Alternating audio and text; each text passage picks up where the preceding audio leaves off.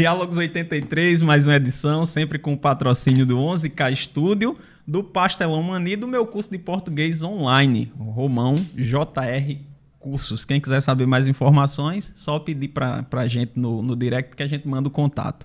Hoje estamos aqui com essa sumidade da biologia. O professor de biologia mais conhecido da Paraíba, professor Sérgio Mala.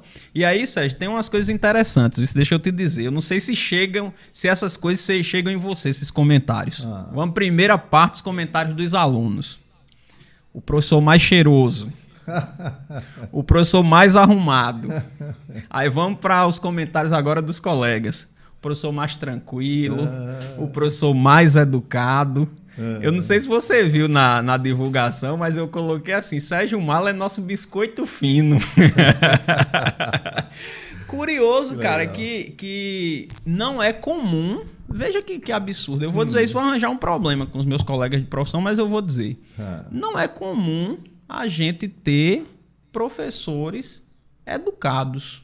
Hum. Não, não, não falo educado de, de, nem de culto, nem nada, mas hum.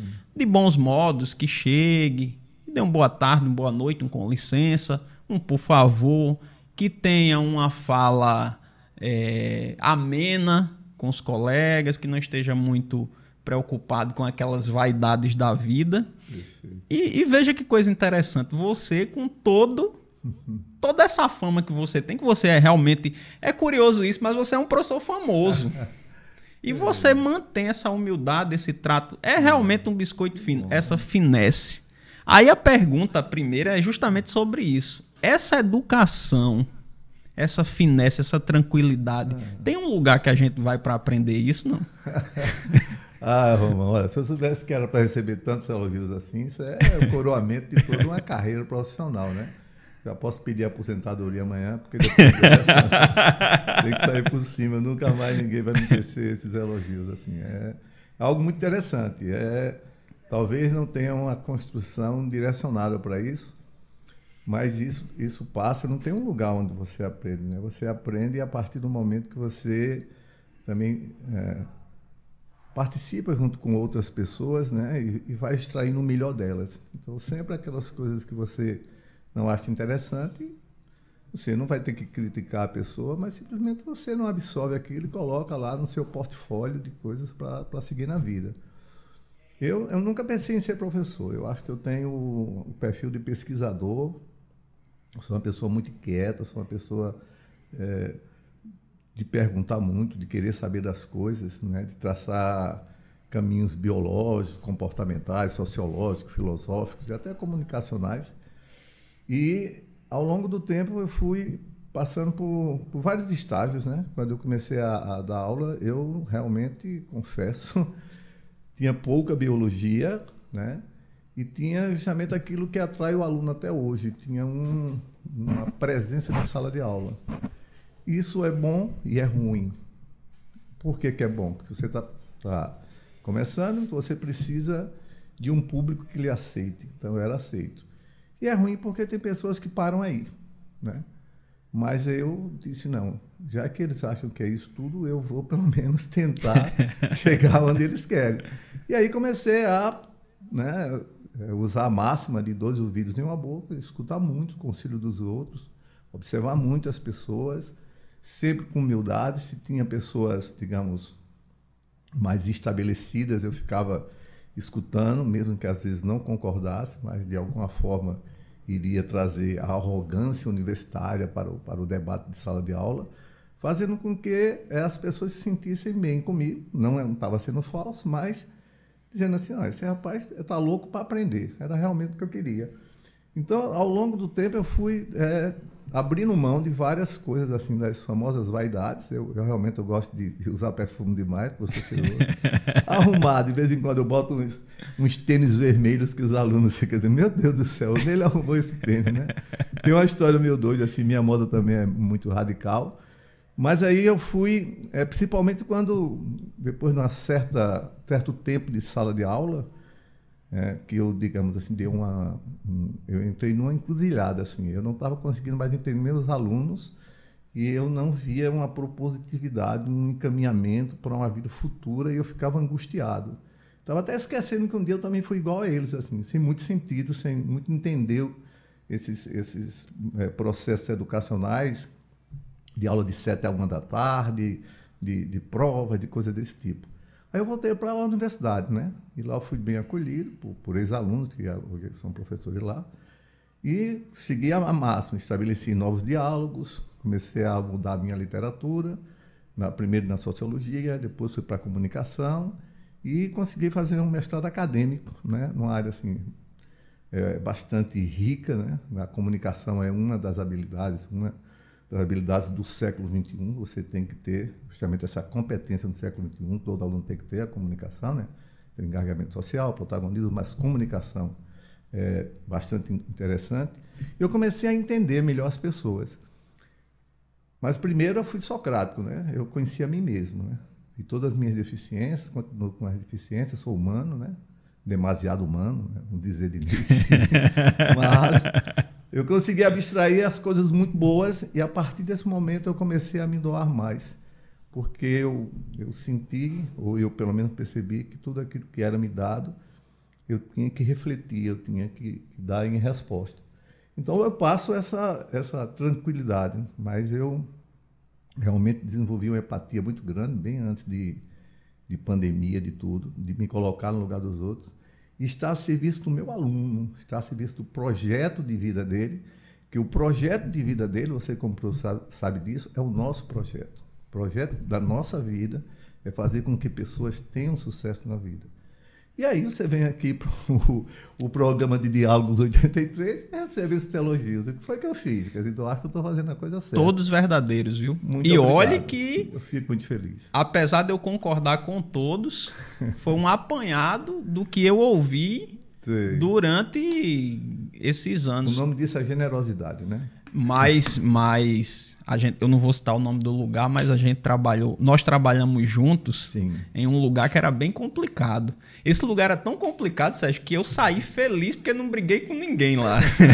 e você também tá, não sei se está por lá ainda, mas, mas também consegui, conseguiu esse feito. Uhum. Quer dizer, na verdade, você conseguiu e eu consegui também. Também, e aí os elogios que as pessoas faziam a seu respeito eram esses. Hum. E em outros lugares também que eu, que eu trabalhei, eu também ouvi os mesmos elogios a seu respeito. E já nunca fui seu aluno assim presencialmente, mas como eu estava dizendo aqui em off, acompanhei aquelas dicas do CA no rádio e tal, e depois é interessante porque a, a sua postura chega antes da gente saber quem você é, Ah. conhecer você fisicamente, né? E eu já conhecia pelos elogios que os colegas faziam e pelos comentários dos alunos, que as aulas eram muito boas e tal, tal, tal. E obviamente eu, como professor, agia da mesma forma que você. Eu ficava olhando, disse, mas vamos ver o que é que esse cara tem pra gente copiar, porque a gente tem que copiar o que é bom. E aí tudo isso, mas todos elogios verdadeiros. Obrigado. Todos elogios verdadeiros. E, e eu concordo, mas são elogios que eu, eu, eu ouvi é, durante a minha carreira a seu respeito, nas escolas, duas escolas que a gente trabalhou junto e depois em, em, em outros lugares, inclusive mandar um, um abraço para ele, que ele deve estar assistindo, que é o Ângelo. Um beijo, meu amigo Ângelo. Grande amigo. Eu peguei o, o teu número com o Ângelo. Ah, Eu, Ângelo, olha, eu tô precisando do, do, do número de Sérgio Malo, que eu gostaria muito que ele participasse do programa. Aí Ângelo mandou o. que é outro gentleman, né? Ele mandou o número e disse: chame mesmo. Porque é uma pessoa interessantíssima, com aquele jeito dele. Perfeito. Aí deu tudo certo, você foi, foi muito Ah. solícito. Claro. E aí depois, quando eu coloquei o post, aí Auricélio Ah, foi lá e também fez um elogio todo carinhoso. Olha, é muito, ele é muito interessante. Pergunte, porque ele tem muito a dizer, viu? ah, isso é, eu fiz mestrado com ele, mestrado profissional. Nós somos é, mestres de ensino de biologia. E nessa a turma pioneira aqui da UFPB, UFMG, é, foi uma outra pós-graduação, né? Digamos, na- na área mãe, né? na, na, na biologia. Comunicação é um- uma paixão e, a, e a- a- o namoro agora é com neurociências, né?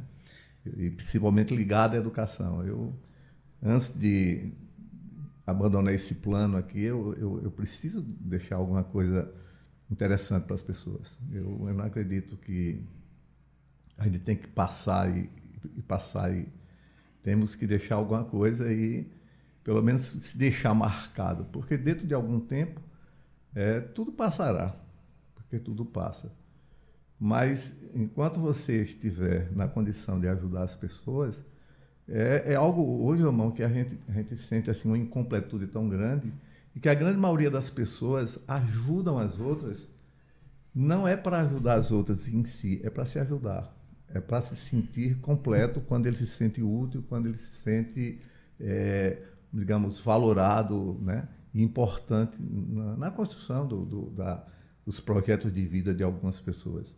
Eu, eu me tornei esse cara de, de, de, de projeto de vida, de, de estar junto com o meu aluno, porque você sabe disso, na universidade, lá, aquilo ali tem uma tesoura muito grande que vai aparando suas asas e vai encaixando dentro uhum. de perfis que eles estabeleceram.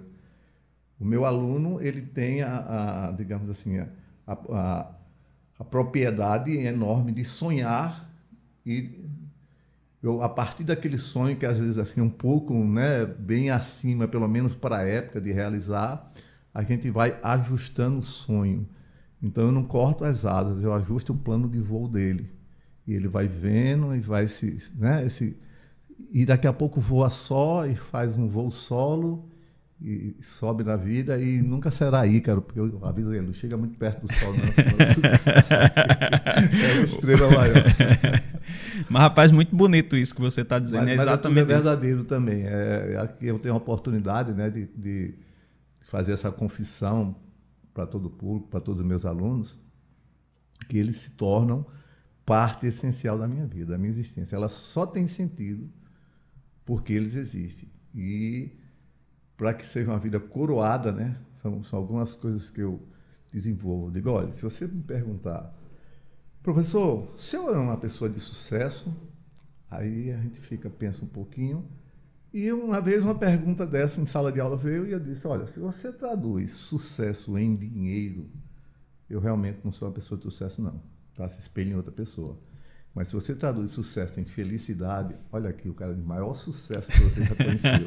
Aí eu falo, ah, isso é muito bonito, isso é coisa de livro. Não, é verdade mesmo, né? Nem sempre assim, as palavras que soam bonitas são só literatura, né? Uhum. Às vezes são, são né, digamos, perspectiva de vida. Eu sou feliz assim, então fazer o quê? Eu vou dizer, não, prefiro trocar isso que eu, tô, que eu sinto hoje de estar aqui com você, tá, tá me sentindo bem acolhido, por dinheiro sei, se eu já tenho o suficiente que me, me, me, permite viver numa condição boa, razoável, né? Não precisa mais de tanto. Agora, gente, calma aí, quem estiver escutando. Ó, oh, corra atrás dele, sabe? O mundo é capitalista. Aí chega uma hora que você vai dizer assim, rapaz, um dia um professor me falou que tinha realmente a gente pode trocar esse tipo de situação. Claro que pode. Então, eu acredito nisso e eu acho que eu cheguei um momento que eu posso trocar. Eu, eu, eu sou concursado no município, no estado, dou aula em escolas particulares. Eu acho que isso já contribui financeiramente, me dá um suporte. Agora, todo mais, assim, você tem que, você tem que acordar, Romão, todos os dias, na profissão que o aluno escolher, dizendo, caramba, hoje é dia de cirurgia. Ai, hoje é dia de arrancar aqueles dentes do pessoal, né? Ai, hoje é dia de consultar os, as pessoas que estão com aqueles problemas. Do mesmo jeito que eu acordo, assim, eita, tomando banho, já. Uh, peraí, peraí, aula tal, vou falar sobre zoologia. Feliz, porque de alguma forma vou estar compartilhando o que foi compartilhado comigo. É, não, não, tem muito segredo, não, viu? Agora, a gente demora um pouco para chegar a isso. Eu posso dizer que eu já fui muito até, né, aqueles um pouco. Achei até uma época da vida, principalmente logo no início, que eu tava, sabia biologia, a pessoa sabia não, estava assim, bem, bem Darwin, Lamarck, meu, meus amigos Mendel e tal. Cara, mas depois, assim, Deus é muito bom, assim, você cai na real, você vê que não sabe nada. Não precisou me chocar, não, não precisou eu errar uma questão, entrar num, numa pergunta, numa discussão difícil, não é, o amadurecimento é muito lindo. Aí a humildade vem, aí parece que flui mais, você tem vontade de estudar mais, de se preparar mais, porque o mundo pede que você se prepare o tempo todo. E biologia muda muito, né? Muito. Aliás, uma coisa, desculpa interromper, não, isso uma coisa que vem acontecendo muito é que ciências que não, não a gente não tinha a percepção que mudavam muito, estão mudando o tempo todo agora, né? Por exemplo, a área de linguagens, né? Hum. Sempre mudou muito, mas as pessoas achavam que não mudava porque o pessoal ficava ancorado ali na, nas gramáticas normativas, mas agora a gente percebe que muda o tempo todo. Biologia deve ter acelerado o processo gigantescamente, né? É, e a gente tem que ter, assim, por exemplo, nesse, nesse mestrado profissional em biologia, nós, é, dos 24 alunos paraibanos, né, eram 25, um passou para a polícia, teve que deixar o curso. Dos 24 que ficaram, nós fizemos modelos é, onde é, colocávamos o aluno como protagonista, onde fazia pré-teste, pós-teste, ou seja, modelos mais é, digamos, facilitadores do, do aprendizado do conhecimento. É, e aí teve um amigo Auricélio, um amigo nosso, que você falou aí, muito do meu coração, ele falou, é, fez um, um, trabalho magnífico sobre mapas mentais, né? E auxilia muito os alunos, porque ele, ele, ele coloca uma técnica para os alunos e que os alunos realmente é, não, não é. Tem gente que faz um mapa mental e vai puxando e vai botando as coisas. Então eu estou copiando o mapa mental. Então, quando você vai, vai ensinar isso ao aluno como fazer, de onde vem isso, então o aluno aprende a técnica de extrair aquilo que é relevante no conhecimento e colocar o balãozinho com aquilo. De modo que ele começa a fixar aquele conteúdo e a informação passa a ser conhecimento. Então, foi perfeito. Eu fiz uma, uma peça teatral para falar sobre o DNA. O DNA está em crise, então eu coloquei o Freud DNA, né? o Freud DNA, o DNA perguntando por que que ele, né, que era o dono, todo mundo falava DNA, estava perdendo a hegemonia, tinha um livro chamado O Mundo do RNA tal. E isso dava papéis aos alunos. O, DNA estava em crise existencial. Existencial. Aí ia para o divã lá de Freud, né? Freud DNA, falando, ah, calma, não é assim e tal. Eu dava papel para os alunos em sala de aula, eles liam o texto, né? E aí eles dialogavam. Então tinha os RNA, né? Era Ronaldo Carteiro, que era Ronaldo Mensageiro, era RNA Mensageiro, né? É, é, Roberto Motoboy, tudo era com R, né? Motoboy era o, RNA transportador. Ficou legal, ficou uma coisa bem, bem interessante, né? Eu cordelizei a coisa, assim, tipo, rimado, tal, o texto todo. Foi o meu projeto, assim, foi minha contribuição para a educação brasileira no aspecto... Isso está no repositório da UFMG, UFPB, né? o programa Prof, Prof Build, formação de professores. Quem quiser consultar, aí, viu? Consultar, fique à vontade. É, de domínio público. Se tiver qualquer problema, liga para mim que eu já autorizo. Pode usar, mudar, modificar, criar, fazer qualquer coisa. O conhecimento é esse mesmo, nunca foi meu. Então eu não posso me apropriar dizer é proibido utilizar tal. Citar é legal, né? Porque quando a gente cita, a gente está estimulando o cara a, continuar a trajetória de, de pesquisar, de buscar mais. E tem uma tal de plataforma Lattes, né, que, que é interessante quando você ajuda, né? Ajuda. Tal, né? Quando você vai para um concurso, alguma coisa. Mas é, fica à vontade, gente. Isso é conhecimento, isso é, é nosso, tá? É tranquilo. Sérgio, você hum. escolheu a profissão ou a hum. profissão ele escolheu. Mas antes de responder essa pergunta, eu vou fazer uma pergunta que todo mundo ficou me chateando para hum. que eu hum. fizesse. Sérgio Mala, eu acho que já fizeram essa pergunta. é Sérgio Mala, é. é. o nome mesmo ou porque você era espertinho aí? É, mais ou menos. Ou juntou o útil ao, ao agradável? É, ó, eu comecei assim, a minha história é bem, bem interessante e talvez seja inspiradora para muitos de vocês.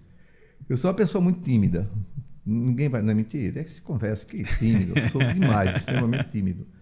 E, e também, assim, tinha, sou uma pessoa hiperativa, né? Tenho um, um transtorno de déficit atenção e hiperatividade, nível 8. E ao longo da, da, minha vida, com essa minha timidez exagerada, eu nunca pensaria em ser professor. E aí hoje, assim, eu tenho um ídolo que é o Steve Jobs, né? E que ele, ele quando ele foi é, da aula da saudade em Harvard, foi o único não formado que, que teve esse, esse direito. Ele foi um, um, universitário fracassado. Ele deixou a universidade porque era gênio, né? Não, não, não, não gênio não, não, se enquadra, né? o homem é bom. Então ele diz assim, é, ele, ele coloca que as coisas vão acontecendo na vida. Então nessa época, eu fui a um Jebs E eu vi o Chachado da Paraíba. E eu fiquei assim fascinado. Né? Coisa fantástica. Era, a única coisa da Paraíba que ganhava tudo era o Chachado. Era, era D diga grupo. só a, a, ao pessoal mais novo que é. Ge, Ge, como é? GEBS é os Jogos Escolares Brasileiros. Isso. Tal, professor né? Alex Fragoso, inclusive, teve Pronto, aqui. Professor Alex Fragoso do vôlei. é, Pronto. É, cara bom, viu? Não, muito bom. E aí, quando eu vi o Chachado, eu estudava no colégio particular, mas o Chachado era do liceu. Não tive dúvida, me transferi para o liceu para participar desse chachado, era voluntarioso. E chegando lá, eu tinha que, é, além de aprender a dançar, aquilo lá eu tinha que cantar no coral. Eu sempre gostei de cantar, sou até meio ritmado, mas eu sou um barítono, né? Eu nem alcanço a, a nota mais baixa do tendor, nem a mais alta do baixo. Então fica uma voz intermediária. Então, geralmente a gente canta em falsete, né? Ah, impostando a voz. Aí eu fui cantar lá, é, a, a professora Dalvaneira Gadelha dava os tons no piano. É, aí ela disse, você parece um bode. Ó, um jovem de 16 anos. As meninas lá que estavam nessa audição morreram de rir. Eu fiquei irado. Digo, eu não quero mais ficar aqui, não, não sei o quê. Aí ela falou, ei, tenha calma, rapaz, você tem que ser mais educado. Aí eu olhei, lembrei da minha mãe, né, que resistar as pessoas, aí eu voltei.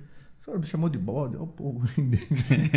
aí ela broca com as meninas, mas aí fiquei, ela tenha calma. Aí foi devagarzinho, pronto. Cantei no coral, beleza. Fui fazer é, eh, NPOR, sou oficial do Exército, sou, sou oficial R2 de cavalaria, formado aqui no, no 16. Já vi muita coisa na vida, já viu? Rapaz, tô vendo, é, viu? E aí eu dei. E, e, isso vai me dando uma angústia que eu digo, rapaz, eu não fiz nem, nem 10% é, disso. Você é muito jovem, eu aí eu, ó, eu dei instrução lá. Eu me senti muito empoderado na instrução, né? Como, como carro de combate ficar num determinado ambiente para soldados. Só que a instrução lá é diferente, né?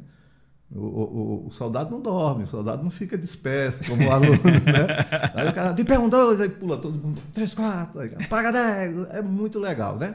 Aí eu empolguei com isso.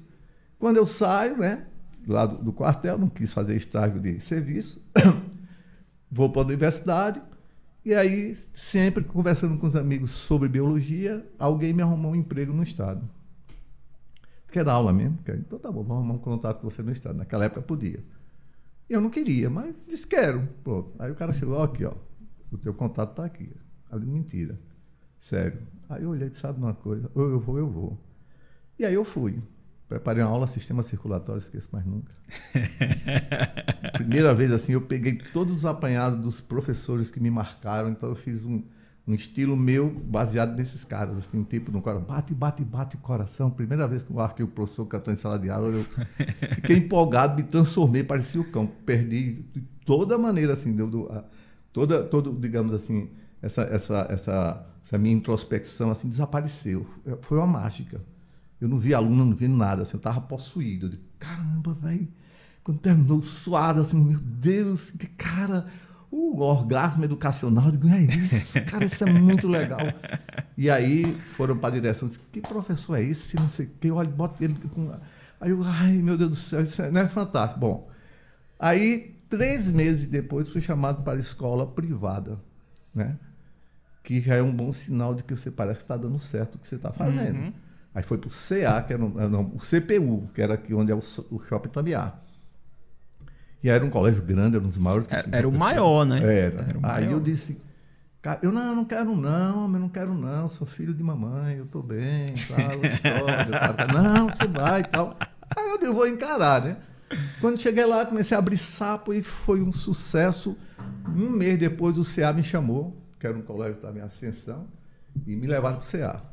Aí já parecia jogador de futebol. Quanto é que você quer ganhar? Eu digo, calma, eu estou me preparando e tal, né? e aí quando eu chego lá, eu, muita vontade, falava muita gíria. Cara, isso é muito mala, não sei o que. Era meu surfistinha, tinha um cabelo grande e tal, né? Aí eu disse, professor, é mala, cadê, cadê a aula do mala? O cabo é mala tal. Aí ficou o Sérgio Mala. Foi tipo assim, um pouco de uma malandragem que... Você sabe que no sul mala é pejorativo, né? Esse cara é mala, né? É. E aí, aqui é diferente, pode ser uma coisa. Uh, rapaz, que, que cara é muito esperto, que, né? Esperto, Descolado. Né? Tá. Descolado e tal. E aí ficou esse, esse mala. Mas meu nome é Sérgio Melchior. Minha mãe morria de raiva quando ligava lá para casa e perguntava: professor Mala está aí? Não, você não mora aqui, não. Mãe, eu vou perder contrato. pois eu jurava até hoje, Sérgio, que era Sérgio Melchior Mala. Não. Eu também não vou botar no meu nome, não. Pode desistir. não vou lutar por isso. Não. É Xuxa, Venegal, não. É então, no, no, caso, você não. se descobriu professor, né? Nem a profissão Sim. te escolheu, nem você. Você se descobriu. Sim. Olha só. Mas olha que massa. Aí a história do Steve Jobs. Aí depois, quando passa um tempo, você vai vendo o que ele falava.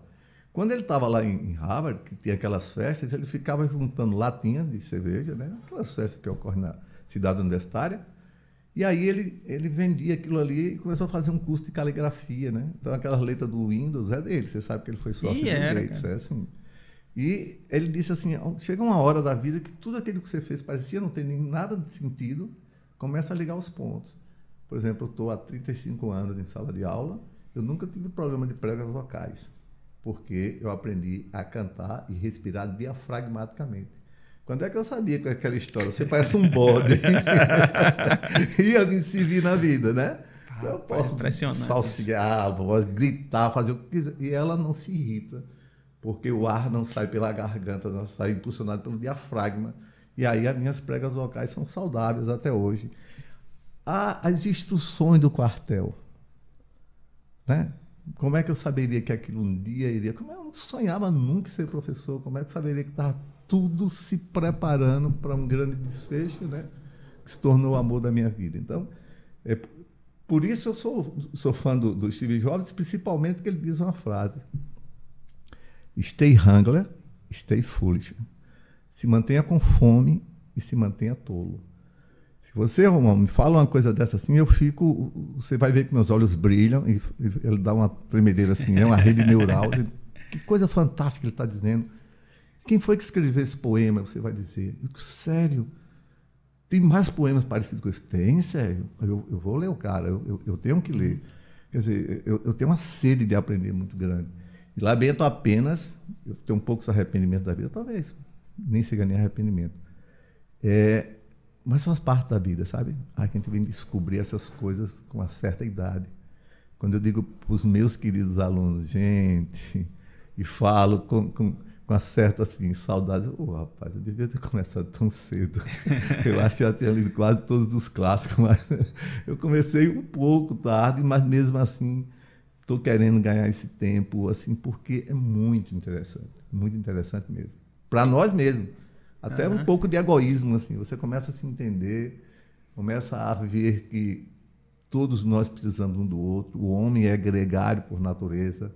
A gente tem esses lances egoístas, mas quando nós estamos juntos, a coisa funciona. O sentido do ganha-ganha. Passo dizendo para meus alunos: ganha-ganha. A vida quer ensinar a gente que ganha-perde. Ou seja, para ganhar, alguém tem que perder. Não, não, não, não. Você ganha e o outro ganha. Se você ganhar e eu ganhar, eu vou querer ficar perto de você o tempo todo. Agora, se você ganhar e eu perder, ou se eu ganhar e você perder, a gente vai se afastar.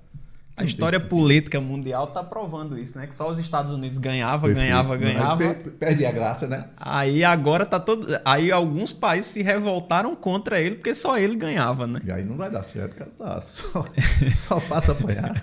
é, não tem graça, né? De jeito nenhum. Mas é engraçado você dizendo isso que, que se, se, se soubesse teria começado a ler os clássicos mais cedo e você sendo professor de biologia que meu pai uma vez me disse: nunca leia só o que é necessário para sua profissão. Perfeito.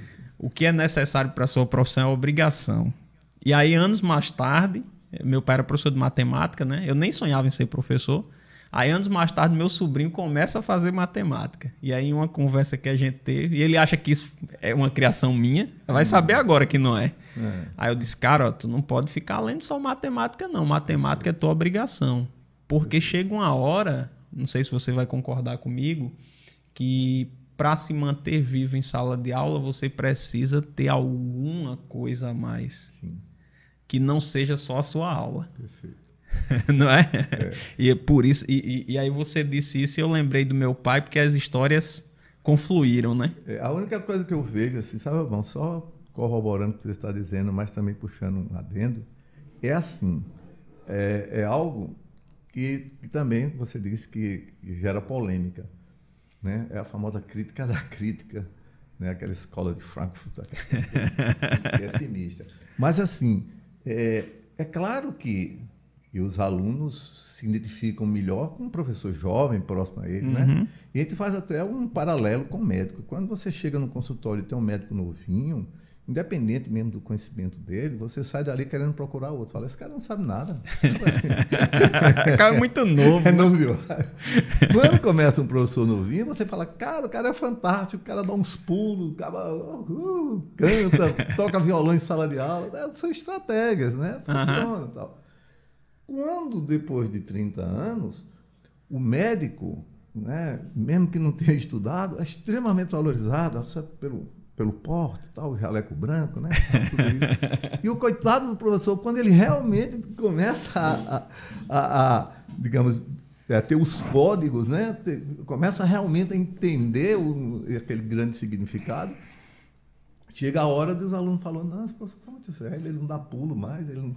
É, acontece mesmo isso, é? viu, isso cara? É, é brincadeira, né? Então, Infelizmente, que... né? É, mas Aí por isso que tem os sequestros, né? os sequestros de grandes valores, podiam contribuir muito com a formação geral, né? porque a formação geral começa no ensino é, fundamental, no ensino médio, e o ensino universitário lhe direciona. No médio você vai ver tudo, né? Então o que é que acontece nessas, nessas situações?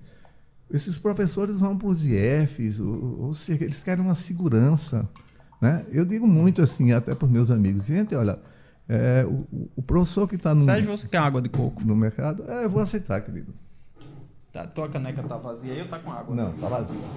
É, o que acontece é que quando o cara vai, vai para um, uma instituição dessa, né? Tem todo o médico, passou num concurso, um concurso de, de dificuldades, mas perdemos nós aqui. Né? Porque ele, é ele, ele foi buscar uma segurança e eu digo que nós, que estamos no ensino é, privado, nós fazemos concurso todo ano. É verdade. Final do ano, a escola vai dizer assim: é, você realmente continua funcionando. E é uma lógica de mercado, não é maldade, uhum. não é nada, não é? Mas aí você não tem que se prostituir, você não tem que dançar para agradar, não. Você tem que ser aquele cara correto, você tem que passar o uhum. conhecimento e de uma forma inquestionável. Claro que, que né, Jesus Cristo não agradou todo mundo. Então, vai ter o seu método não vai servir a 100%. Mas se você atinge a grande maioria das pessoas, e se as outras pessoas se esforçarem um pouquinho, ver que, além de todo o conhecimento que você tem, existe também a sua super boa vontade, é só ele, de alguma forma, contribuir, a gente leva esses meninos assim para Marte, a gente vai ser o Elon Musk dele. Meu filho, vocês estão acabando com a Terra, a gente vai levar para Marte. Pode ter certeza. Agora, é preciso que ele queira embarcar na viagem, né? Eu tô lá na porta, olha, tá partindo aqui o ônibus pro sucesso. Aí o cara fala, não, mano, tô afim não, vou ficar por aqui. Eu quero que eu posso fazer. E eu ainda me eu já vou lá, ainda tento saber o que é da pessoa. Muito mais, menos por interesse mercadológico muito mais por interesse no ser humano. Eu sou pai também, eu já fui aluno, eu também sei da necessidade que a gente sente às vezes de ser acolhido. Eu sei que, na grande maioria das vezes, os problemas são bem outros e não aqueles que aparenta ser. Não é uma, digamos, restrição à, à sua disciplina, né, ao, ao professor. É uma restrição a toda uma situação que ele está passando.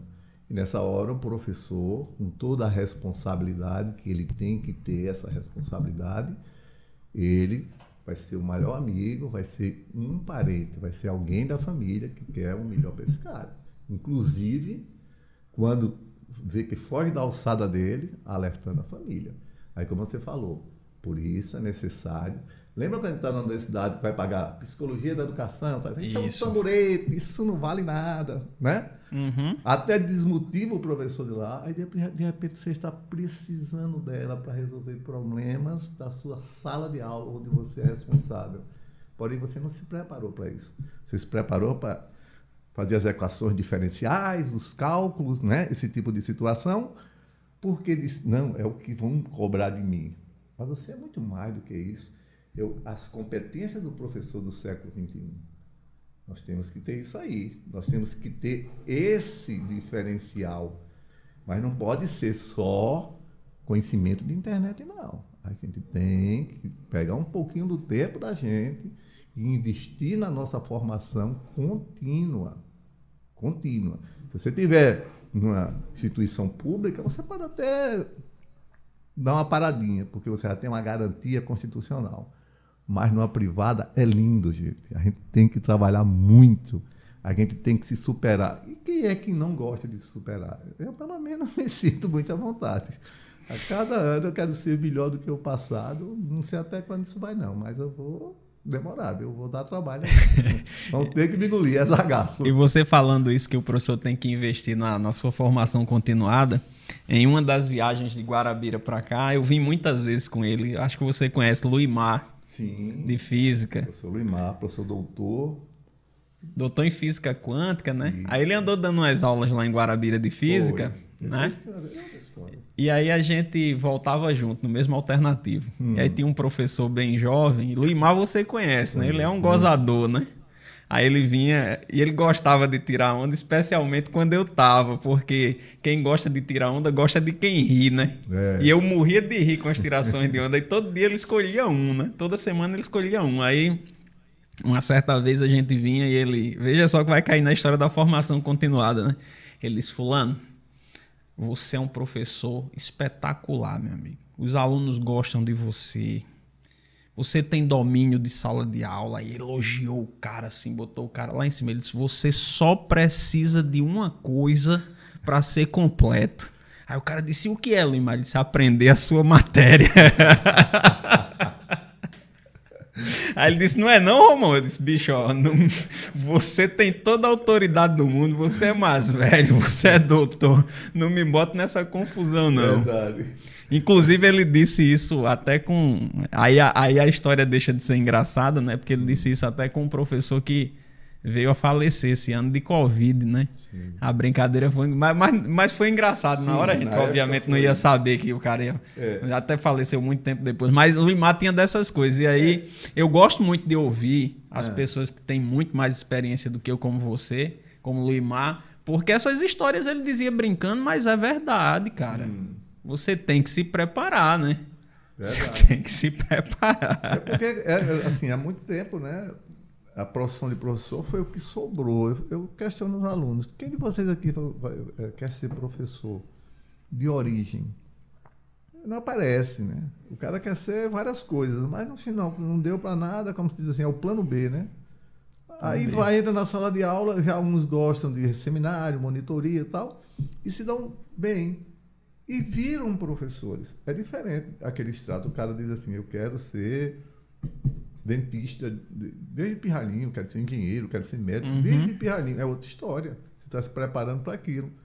E o lance do professor, como se diz, é porque, na maioria das vezes, não se prepara. E aquela outra, aquela outra condição. Existe um curso chamado de licenciatura. E se você for nas escolas todas por aí, as escolas privadas, 60% do, dos professores são bacharéis. Eles estão em lugar inadequado, eles uhum. não se uhum. formaram para aquilo. Ah, mas eles, eles viram todos os pressupostos, sim, os pressupostos educacionais. Aquilo que não envolve necessariamente o conteúdo, aquilo conteúdo. que está no entorno Isso, do perfeito. conteúdo e que é tão importante quanto, quanto, né? Perfeito. E eu sou licenciado, quer dizer, eu estou falando assim, eu sei, você é bacharel, eu sou, sou biólogo, e aí de vez em quando eu estou umas brigas assim, as pessoas não conseguem me entender, mas isso é, quem tem um, um pouco de formação militar vê isso, é, a gente tem que se orgulhar daquilo que a gente realmente conquistou. Uhum. Então, se você é, você tentou, mas você não conseguiu, você não pode simplesmente se ortogar o título. O título é meu. Então, por exemplo, o cara fez licenciatura, estudou três anos e meio, eu fui bacharelado, foi quatro anos e meio. Foi mais um ano. Esse mais um ano me permite que eu seja chamado de biólogo, mesmo que eu não, não atue como biólogo, né? porque é uma outra profissão. E eu fiz licenciatura. Então, eu sou licenciado em Ciências Biológicas, sou bacharel em Biologia. Você é professor de Biologia Sim, e biólogo. E biólogo. Aí às vezes o cara diz assim, mala, porque nós biólogos, você não é biólogo não, o cara fica com tanta raiva. Aí eu, é igual a Luimar, eu fico assim, fica sacanagem, tu acha que eu tô preocupado? Tu é ter notório saber, velho, tu sabe tudo, tu quer o título, eu vou dar, eu, pela minha idade eu já posso fazer esse tipo de coisa. Aí o cara, não, você é fuleiro, você quer humilhar o cara, que humilhar, seu bobo, deixa de ser, né? Não diga que você é uma coisa? Eu sou químico, aí o cara, não, você é é engenheiro químico, então você não é químico, químico é, é quem faz bacharelado em química, tem umas, umas besteirinhas conceituais, mas a gente sabe que é bem interessante. Essas discussões uh -huh. que a gente fala, o doutor, tem cara que fala assim, olha, quando eu terminar meu doutorado, meu nome, eu quero que você me chame de doutor Sérgio. Eu dispenso o Sérgio. Só o doutor já tá bom. já tá bom demais. Sérgio, e nesses 35 anos hum. de profissão, muita coisa mudou? Muita coisa, muita coisa. É, eu vejo é, na formação dos alunos, né? Tipo, existe, é um termo horrível de se dizer, mas é real, são chamadas de safras, né? E como eu tenho um pé nas ciências sociais, eu consigo fazer uma leitura diferenciada disso eu, eu, eu trabalhei assim, né? Por exemplo, o CPU foi esse primeiro colégio particular. Depois eu fui para o CA, que foi o maior colégio da Paraíba. Depois do CA surge o PHD, que eu fui para lá. Que só os melhores colégios. Só os você... melhores iam passando de um para outro. Aí depois veio o Hipócrates. Enquanto isso, o GEL estava crescendo, crescendo. E aí a sociedade muda, que é aquele cara que faça o filho cantar o hino, que é aquele cara que, que é, respeite o diretor como se fosse um pai, que era a época do professor Alfredo, né? O Colégio Evolução sempre devagar e sempre, crescendo, se estruturando, é um grande colégio hoje aqui, né? É. Aí vem o Motiva, quer dizer, enquanto isso o CA ficou por ali, mas não mais com tanta força, né? E aí ficou polarizado nisso aqui. Vem um Motiva, né? Aí o GEL tem uma derrocada, assim, né? Vai por, por N série de erros, o professor Alfredo também sai, os pais não confiam mais, porque é um grande risco quando você é, constrói uma escola com a confiança dos pais e vende para um grupo educacional Sim. E, e, que os pais dizem assim, mas eu não coloquei o, o, meu filho, coloquei o meu filho porque eu lhe conheço. Eu sei que você ia cuidar do meu filho como você cuida do seu. Um grupo educacional, não. Um grupo educacional é um pouquinho diferente. É uma multinacional. Uma multinacional. Meu filho é número, eu não quero isso. Por mais que você. Quem é que você vai colocar? Não adianta. É, é, o, a diretriz vem lá de São Paulo, Minas, Paraná. Não é uma coisa muito daqui, você entende? E hoje os estudos educacionais apontam que quanto mais regionalizada a educação, melhor, né? É, força até porque você parece que é, tem uma, uma segurança, né? E, e a, é, a, regionalização, mesmo que o Enem seja um exame nacional, né? Nós, o, o CONCEP agora volta, é, votou os 10% né? para os alunos que comprovado que fizeram todo o ensino médio aqui, né? Isso são há mais de três anos, está o 10% da nota. Isso mostra assim algumas coisas de mudança. Então, ao longo do tempo foi que eu fui, fui vendo. Fui vendo que os pais queriam mais liberdade para os filhos, depois queriam que a escola travasse mais, né? Comecei a ver assim alunos interessados, alunos que eles eram assim autodidatas, mas infelizmente contamina muita gente que não tem a, o mesmo potencial e você com um professor e um pouco de psicólogo, você não pode dizer, olha, Romão pode ficar em casa e faltar minha aula, porque ele tem uma base muito grande. Você não. o cara tá me preterindo, né? Não é? Uhum. Turmas olímpicas. Estou agora vendo assim um processo coordenador de uma escola, de uma pessoa, de projetos de Olimpíadas. Então a gente está criando essa, essa, essa, essa cultura olímpica, que é educação de alto rendimento. E o que é interessante é que os jovens estão se, se inscrevendo para fazer isso. Eles querem se testar, eles querem se tornar melhor do que eles. Eles querem ter uma geração melhor do que a geração anterior que eles. Eles são da geração Z, né? Que, que não é século XXI agora, é a geração pandêmica, Z alfa. São caras que nasceram dentro da tecnologia. Isso. Esses meninos são assim muito espertos e é incrível, você sabe disso como professor, é muito legal estar conversando com você, porque você é do batente. Você sabe que quando você dá o protagonismo a eles, faz coisas que você não acredita que eles é verdade. fazer.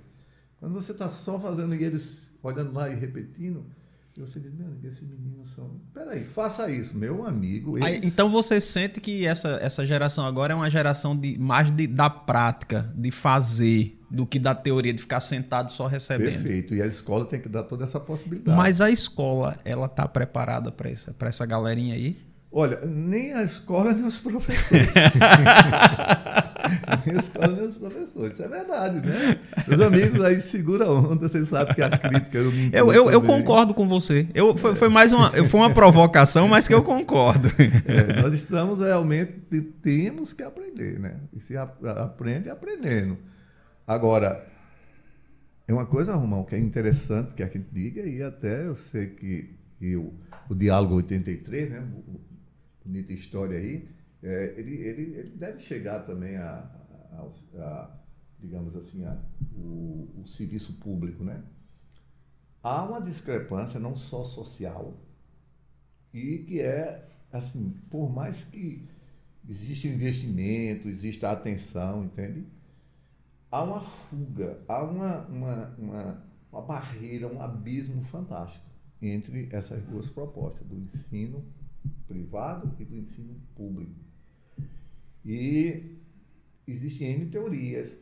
Eu, eu, eu não me arrisco, assim, né? mesmo né? nós somos pessoas de dentro, do, poderíamos, mas a gente teria que fazer como pesquisador. A gente, a gente tem que, que abrir mão de todas as nossas a priori, todas as nossas paralaxes cognitivas, todas as nossas é, é, certezas né, que a gente já visualiza, para que a gente possa fazer um trabalho científico correto.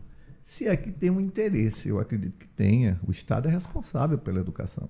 Uhum. Mas há uma discrepância. E o Estado é responsável pela educação de todos. De todos, com certeza. Quando você paga a escola privada, você está pagando o que você já paga. Aí eles dão uma tapeada, dizem, olha, desconta um pouquinho aqui no imposto de renda, porque você uhum. paga isso, porque isso era dever do Estado. E aí, e direito de todos nós.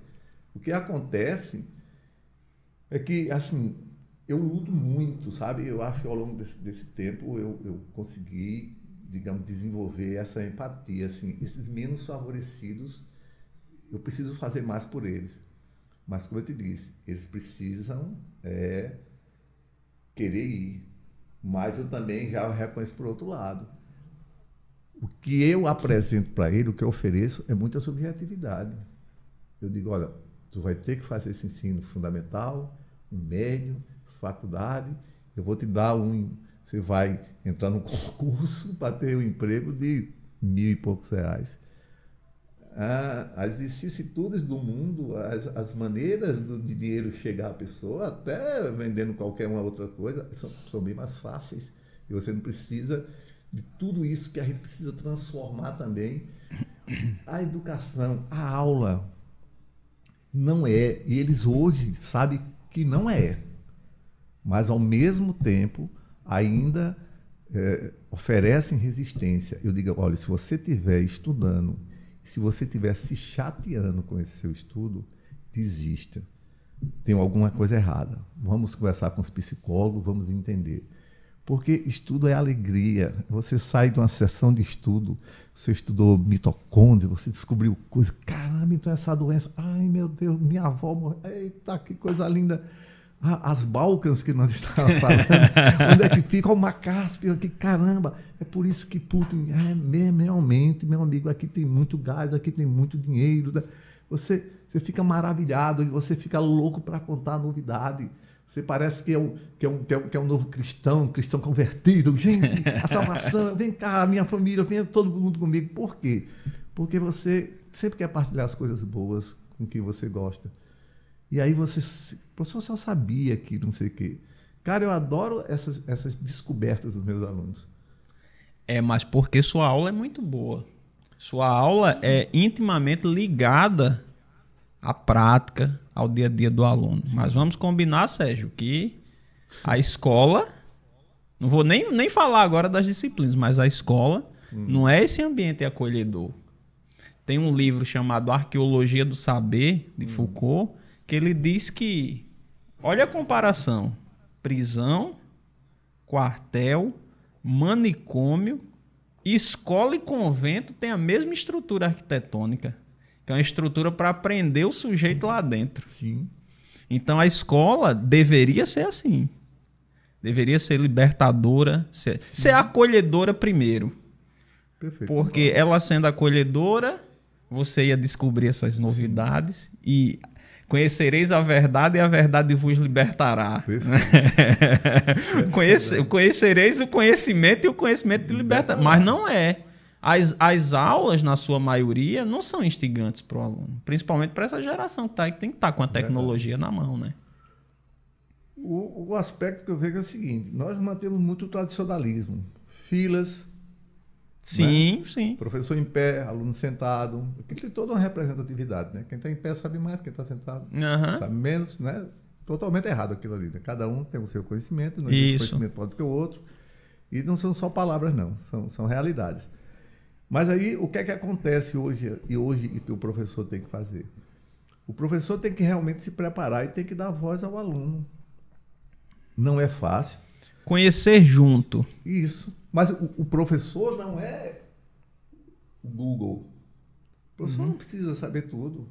Mas ele precisa dar confiança ao aluno. O professor não pode é, garantir ao aluno que na próxima aula vai dirimir aquela dúvida e esquecer daquilo ou fazer o vídeo mercado. Ah, ele vai nem lembrar amanhã.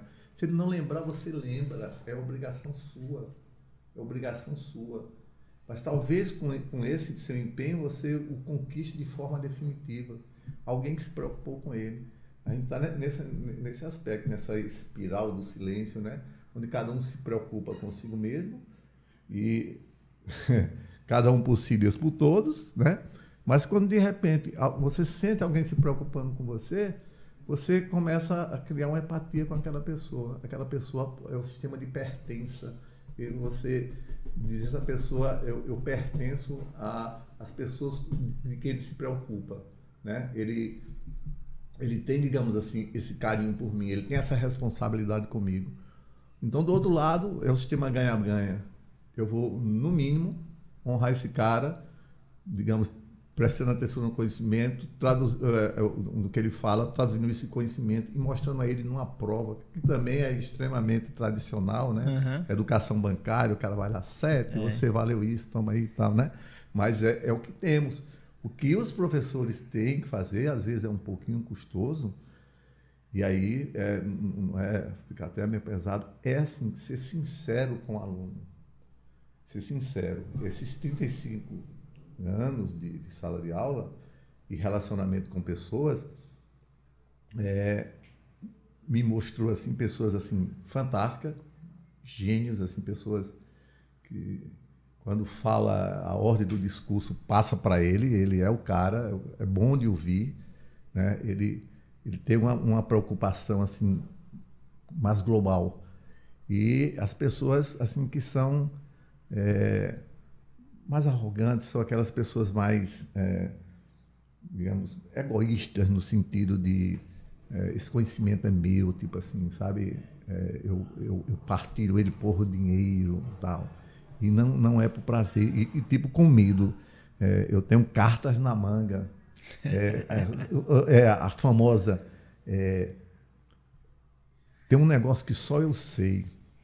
Aí o cara disse, professor, se só o senhor sabe, o Enem não vai saber, então não adianta.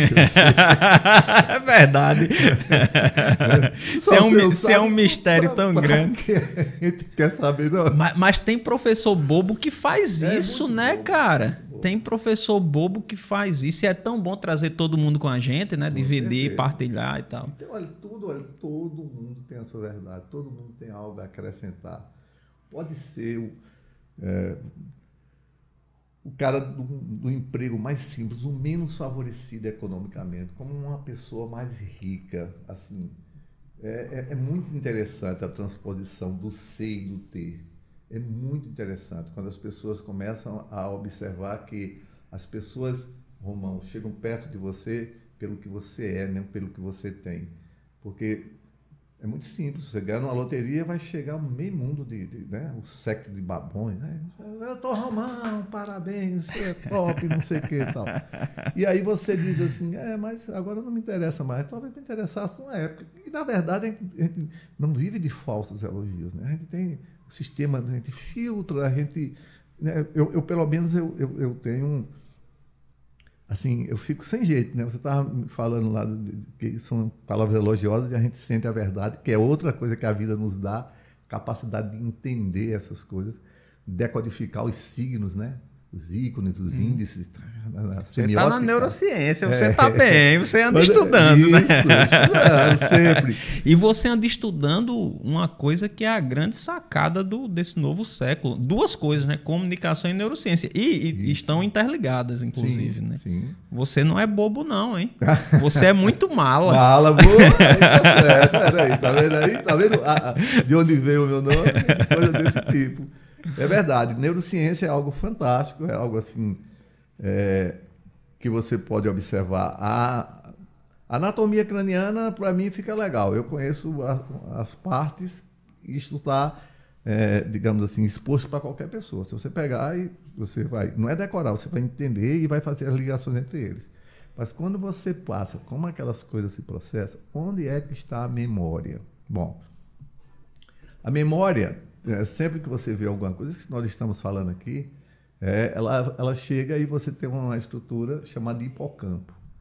Né? O hipocampo vai é, absorver esses conhecimentos do dia, e aí quando você dorme, principalmente quando você entra no estado REM, nos Rapid Eye Movement, né? você fica sonhando, você faz uma limpeza no cérebro, e aquilo que você deu um significado, acho que foi interessante, modificou tal. Aí o hipocampo segura aquilo. Se amanhã você reforçar aquilo, for ler, for buscar alguma coisa, essa memória ela passa a ser uma memória permanente. E aí, para fazer a, a rede neural de conexão, para você buscar essa informação sempre que você quiser, existe uma proteína chamada prions. E aí, a neurogênese, coisa que a gente falava assim, vários professores falam assim, ó, célula nervosa não se regenera, perdeu, dançou. Não é bem assim. Tem células nervosas que é, são produzidas ao longo da vida, principalmente as hipocampais. É, e principalmente quando você estimula demais. Por isso que hoje nós, né, na neurociência, fala de estímulos auditivos, é, de cores, de, de desafios na, na, primeira infância da criança até os quatro anos de idade, torna aquela pessoa, digamos assim, muito mais segura, muito mais propositiva, muito mais intuitiva, muito mais cheia de conexões do que aquela pessoa que vive num ambiente muito fechado, uma coisa mais hermética. É sério isso. Isso a gente faz com ratinhos, né? A gente não pode mexer mais com humanos, mas com ratinhos, ratinhos de gaiola, ratinhos aquelas gaiolas cheias de, de desafios. Uhum. Depois sacrifica os ratinhos e observa o aumento do, do, do, dessas células hipocampais. E aí, quando você cria isso, você diz assim: eu tive naquele dia com um Romão, ele estava com a camisa branca. Você, tum, tum, tum. Porque você não lembra do momento. Eu lembro da memória. Ou seja, eu lembro da lembrança. E aí é interessante também que, se eu não reforçar isso constantemente, a lembrança tende a, digamos assim, ir ficando cada vez um pouquinho mais opaca. Então, o que é que eu tenho que fazer em termos, por exemplo, de educação, que vai ser o meu foco? é você criar é, gatilhos associativos de coisas que você nunca vai esquecer. Quando você vê assim aquelas pessoas de memória, porque uma pessoa que tem uma boa memória não é necessariamente uma pessoa inteligente, ela tem uma boa memória, é uma técnica. Então você memoriza tudo aquilo. Antigamente era muito legal. Você passava em qualquer vestibular, em qualquer lugar aqui do Brasil. Com boa memória. Com boa memória. Hoje mais não. Hoje você tem que fazer conexão, interpretação de texto. Você tem uma responsabilidade é... muito grande. Você tem que encher, no bom sentido, o saco daquele aluno com determinados textos que ele fala assim, não, mas não. Se não, pergunta ao professor Sérgio Mala, você vai conseguir decodificar as, as interseções, as transposições, as interdisciplinaridades que existe entre, é, digamos assim, as disciplinas de ciência da natureza. Se você não interpreta bem um texto, a resposta está ali, está no primeiro parágrafo. Mas você não conseguiu. Por quê? Porque eu não estou também exercitando com você como deveria. Por quê? Porque eu quero tornar a sua vida mais leve, mas eu não posso tornar leve. Vai se tornar leve mais tarde. Agora tem que ser Como pesado, todo exercício. Isso, mas como bom prazer. Tem que ser prazeroso. Você tem que. Eu digo aqui, onde é que está? Qual é a sacada daqui? Ah, você falou dessa situação, mas colocou quando saiu daqui. Eu acho que é quando saiu daqui. Perfeito. Então você entendeu, digamos assim, o, o, o que seria a situação, o problema da questão. Aqui precisa, essa, nós e ciências precisam dialogar muito. Né? Os professores têm que andar para e passo mesmo. Você pode trazer problemas de biologia para interpretar o texto, o texto biológico. As poesias é verdade. de Augusto dos Anjos, assim, que fala vários termos biológicos, né? E você observar, sou sombra vindo do outras era do cosmopolitismo dos moneras, sou pólipos das recontas das reencâncias. O cara falou do cosmopolitismo, vive em qualquer lugar, dos moneras, as bactérias vivem em qualquer lugar. Então, isso é fantástico. Né? Falou né? isso, o cara nem, quer dizer, a ciência não tinha provado que o cara colocou na poesia. né? é, é, como, é como aquele, aquele quadro de, de Salvador Dali, né? Que são os relógios que é a relatividade do tempo, do né? Tempo. Que só vem ser provada mais tarde. Bem mais tarde. Isso é fantástico, né? Mas, Sérgio, estou muito feliz de recebê-lo aqui. Vou aproveitar e, Sérgio falando da memória, bota a logozinha do, do programa, se for possível, para o pessoal, a gente ficar repetindo, repetindo, repetindo a logo para o pessoal memorizar. boa, boa, boa. Sérgio, você, cara, inspirou muita gente, inspira muita gente. Não, e é interessante que não é só o que você fala, é a sua palavra com a sua. O discurso é ação, né? Mas quando o discurso, que é ação, vem acompanhada de outra ação, aí o reforço é maior. Então a sua postura, o seu discurso inspira muita gente. E quem te inspirou? Eita, é brincadeira. Rapaz, olha, como eu falei, né? Existiu alguém? É... Ou alguém é... fazendo uma brincadeira é, aqui. Verdade, é uma coisa assim. Mas eu posso dizer uma coisa, é uma dívida que eu tenho, uma dívida eterna, né? É, com o professor Elton Pereira, né? Em memória, né? Seu orientador. Meu orientador morreu de Covid. É, foi uma, uma, uma pessoa que foi pai, mãe, irmão, pai, mãe, irmão, tudo. E foi aquela pessoa que também a gente, é isso que eu falei, por isso eu me tornei talvez até, vou, vou até me avorar dizer, uma pessoa melhor, é, indiretamente por causa dele, né? É, teve uma situação bastante interessante. Eu fui pagar uma disciplina lá na sociologia, lá no mestrado, e eu, um, um senhor tal, né? E às quartas-feiras, cabelinho tomado banho, com caderno tal, né? Olha, no ambiente universitário, cara, os caras lá novinhos, lá tinham terminado sociologia, filosofia tal. Aí você estava lá, de bermuda tal, e eu todo. Né? E eu não sou assim, né? Eu sou um cara descolado, mas eu. Não era meu ambiente, né? Eu tinha que ficar lá, né? E tudo que ele falava eu anotava, né? E isso incomodava todo mundo. Ninguém tinha caderno, só quem tinha era eu, né? Assim. Aluno chato. Da você não confia na sua memória, não. Os caras estavam pensando. Era, mas... aí, aí, você vai responder, cara, eu sou professor de biologia, eu não confio mesmo, não. Não, Deus me livre. E eu lá, era, era tudo muito novo. E, e aí ele me, ele me orientou umas leituras, tal, né? Toque de clássicos, tal. Aí eu fui conhecendo os caras, cara, mentira, olha o que o cara diz, o cara diz uma coisa que eu vivo. Caramba, tinham escrito isso, eu comecei a, a ficar fascinado assim. E aí ele dizia, ó, tu, tu leu aquilo lá? Eu digo, sim, tal. Aí teve um, lá um, um, exercício que ele disse assim, eu lembro, a escola de Chicago. E ele, da comunicação, ele pediu que a gente fizesse um, cinco, cinco parágrafos de cinco parágrafos de cinco linhas, tá?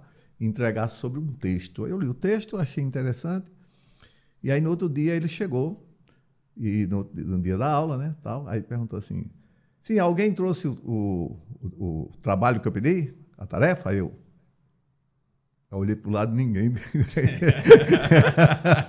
não dava. Eita, acaba nerd, né? Tem que ser, né, Paulinho? Os alunos, eu como dos alunos, Aí depois, eu, o que é que eu faço? Aí, assim, quando, aí ele disse, você trouxe? Aí eu, é, eu trouxe. Aí ele, leia. Aí eu comecei a ler, né? Obviamente eu era um neófito na área, E aí eu fui bem literal que tinha no texto, não trouxe outros autores para discussão, mas eu fiz o que ele fez. Mas tinha lido. Tinha, claro. Eu não estava fazendo um curso, por que, que eu, eu não vou? Se tem uma tarefa, se tem alguma coisa para o nosso crescimento, eu não vou fazer. Essa história, o cara se garante, o cara, ah, que é isso. Eu, eu, lembro na hora, eu falo qualquer coisa sobre o texto. Eu não, né? Eu, eu não tinha né, essas ferramentas. Aí, quando eu falei isso, aí um rapaz lá pediu a palavra e disse: Olha, professor, o que ele terminou de ler foi uma compilação do texto. É porque ele anota tudo que o senhor fala aí. E aí ele pegou essas anotações e fez um texto. Olhei assim. Botou para torar, viu? Gratuito, tá? filho da mãe. Dá de ser meu filho, caramba, cara mal educado. Foi que eu fiz. Aí depois eu falei, sabe uma coisa? Eu, biólogo, outra área, já mestre, aqui, pleiteando mestrado, né? O que é que eu tô, o que é que eu tô fazendo aqui? Esse é o ambiente dele, realmente. Eu sou estranho no ninho mesmo. Eu comecei a ficar assim. E aquela vontade, né, que pode passar o tempo que for, mas eu me sinto assim. Cara, eu vou sair daqui. A primeira chance, eu vou inventar ali no banheiro, não volto mais nunca aqui. Vou passar, quando eu vier, passei me apelou na universidade. Mas o que é que acontece? Quando, aí ele, ele escutou tal, e eu olhava o professor e o professor só fazendo assim com a cabeça. Aí, é, realmente, eu acho que a, a ficha caiu. Aí quando o cara terminou, aí ele falou, muito bem, é, eu falar só uma coisa. O que ele colocou, ele teve uma essência muito grande. Primeiro ele leu o texto, fez uma coisa que nenhum de vocês fizeram. Depois, é, o que ele colocou, mostrou aqui, e você, é, você não conseguiu ver que ele fez, é, os, porque não ler o texto, o primeiro parágrafo, ele introduziu, mas depois ele trouxe algo lá do meio do texto e viu e com as palavras dele. Ele não copiou o texto. Esse texto eu li várias vezes, ele não copiou o texto. E foi uma coisa bem significativa o caminho que ele está trilhando, porque vocês passaram esse tempo todo, parece que não aprenderam. Mas, rapaz, mentira. As lágrimas desciam assim, meu Deus. Céu, Foi mesmo, Sérgio? Ficou emocionado, cara? Ah, pelo amor de Deus. É você ser acolhido num canto desse. Todos querendo te matar e alguém fala assim, o, o dono do, dos cães, para, quieto, amigo. Aí eu, caramba, a partir desse, quebrou-se um negócio de mente, chamando de lutos, né? Lutos psicológicos. E eu disse, meu Deus, quantas vezes na vida assim eu, eu deixei de ficar tão fortemente ao lado de um aluno meu quando ele mais precisou de mim. Aí quando eu, a, terminou a aula, a galera saiu, eu fui falar com ele. Ele bem normal, sério, não sei o que, tal, mas rapaz, vou trocar o carro, depois sou eu. Me desculpe, mas eu preciso lhe agradecer. O quê? Não, mas você fez a coisa correta, por que você acha que eu iria fazer diferente, não sei o quê? Digo, o senhor me ensinou alguma coisa hoje que eu passei esse tempo todinho e nunca ninguém tinha me ensinado. Né? E o senhor me ensinou uma coisa que vai me marcar para o resto da vida.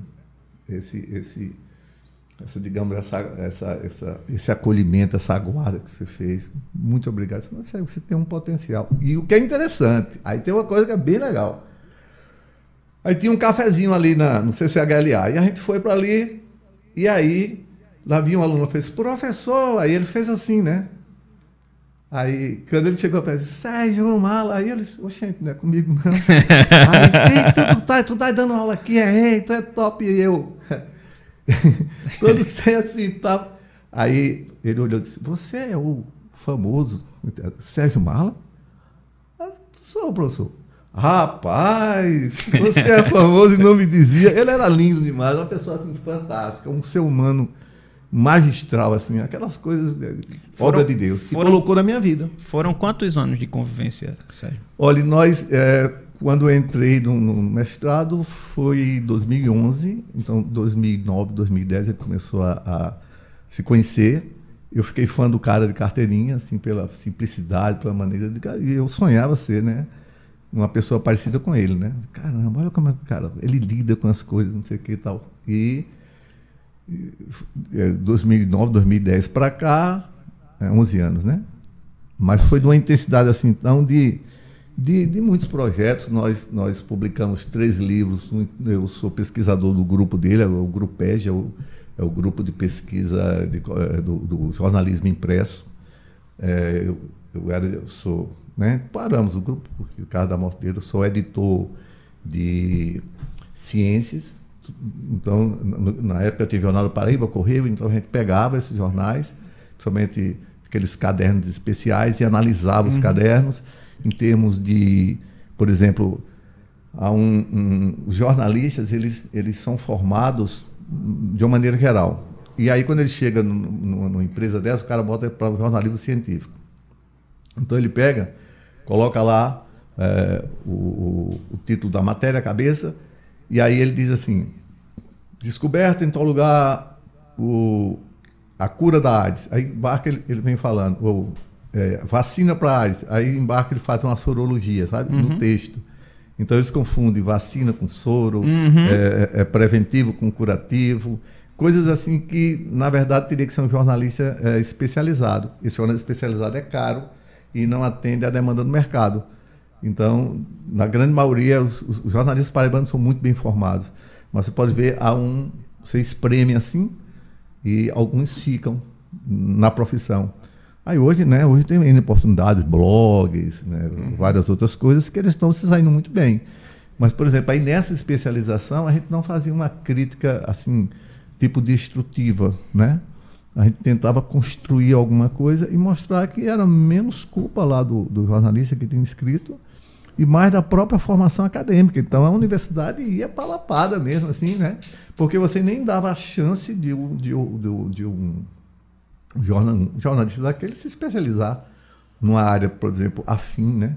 Uhum. Por exemplo, cultura não, porque parece que já nasceu com jornalismo, né? Então, o jornalista cultural é, é muito simples, é, é muito o que ele simples. gosta tal. Agora, quando sai daquilo ali... Entra na parte de ciências, ah, né? ah, política, muitos se especializam, porque tem uma coisa que é bem curioso isso, né? É, você fala assim, né? É, você me defende no jornal, né? Tem. Cara, você ganha assessoria, velho. Assessoria. Você... Olha o que Padre Albeni falou aqui. Padre Albeni veio aqui e disse, disse exatamente isso. Pois o é. pessoal não gosta de mim porque eu falo. É, eu sou da área também, né? Padre Albeni é, é, é, é, jornalista, mas eu, eu, eu, já entrei na área acadêmica, né? E aí a gente diz assim, tem uma, uma máxima de jornalismo, assim, né? Que eles dizem que o cara teve um concurso para redator. Aí ele colocou lá o pessoal, né? tinham 30 candidatos, só tinha uma vaga. Aí ele disse assim: Olha, eu vou dizer o tema para vocês escreverem aí, vou dar é, 30 minutos para vocês fazerem é, um, um, um expediente sobre isso aqui e tal. Aí, beleza.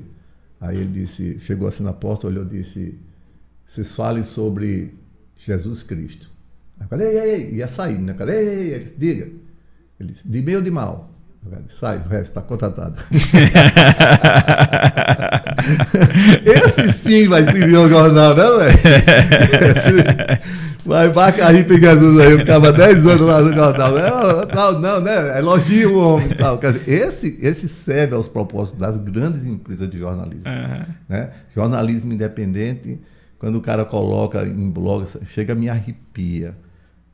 É muito difícil ser independente. É a primeira coisa que o cara ouve dentro da universidade. É, não existe, não, não existe neutralidade. Não existe. Não verdade. existe neutralidade. Aí, cara, eu sou imparcial. Mentira. Mentira. Todo mundo é parcial. Você foi, eu não sei nem se o nome é esse, mas você foi criado in vitro.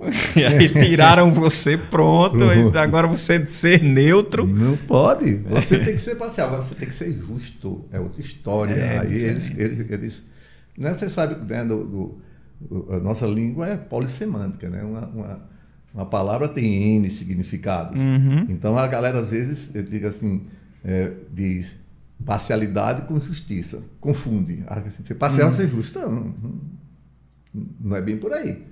Então assim, ó, Sérgio, eu sou realmente parcial, agora eu sou justo. Você fala de romão desse cara, eu gosto mais de romão, né? Agora, o cara também tem os valores dele. Ou o que me faz justamente gostar mais de Romão é porque ele tem essas características, essa, essa, essa.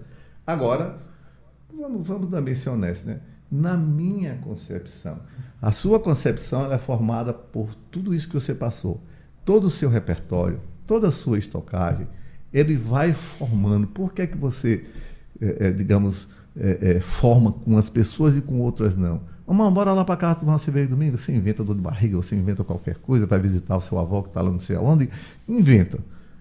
E tem outro lá que você convida o cara. Porque é interessante, não é porque você vai encontrar coisas iguais, não. Vocês até têm discussões bastante interessantes.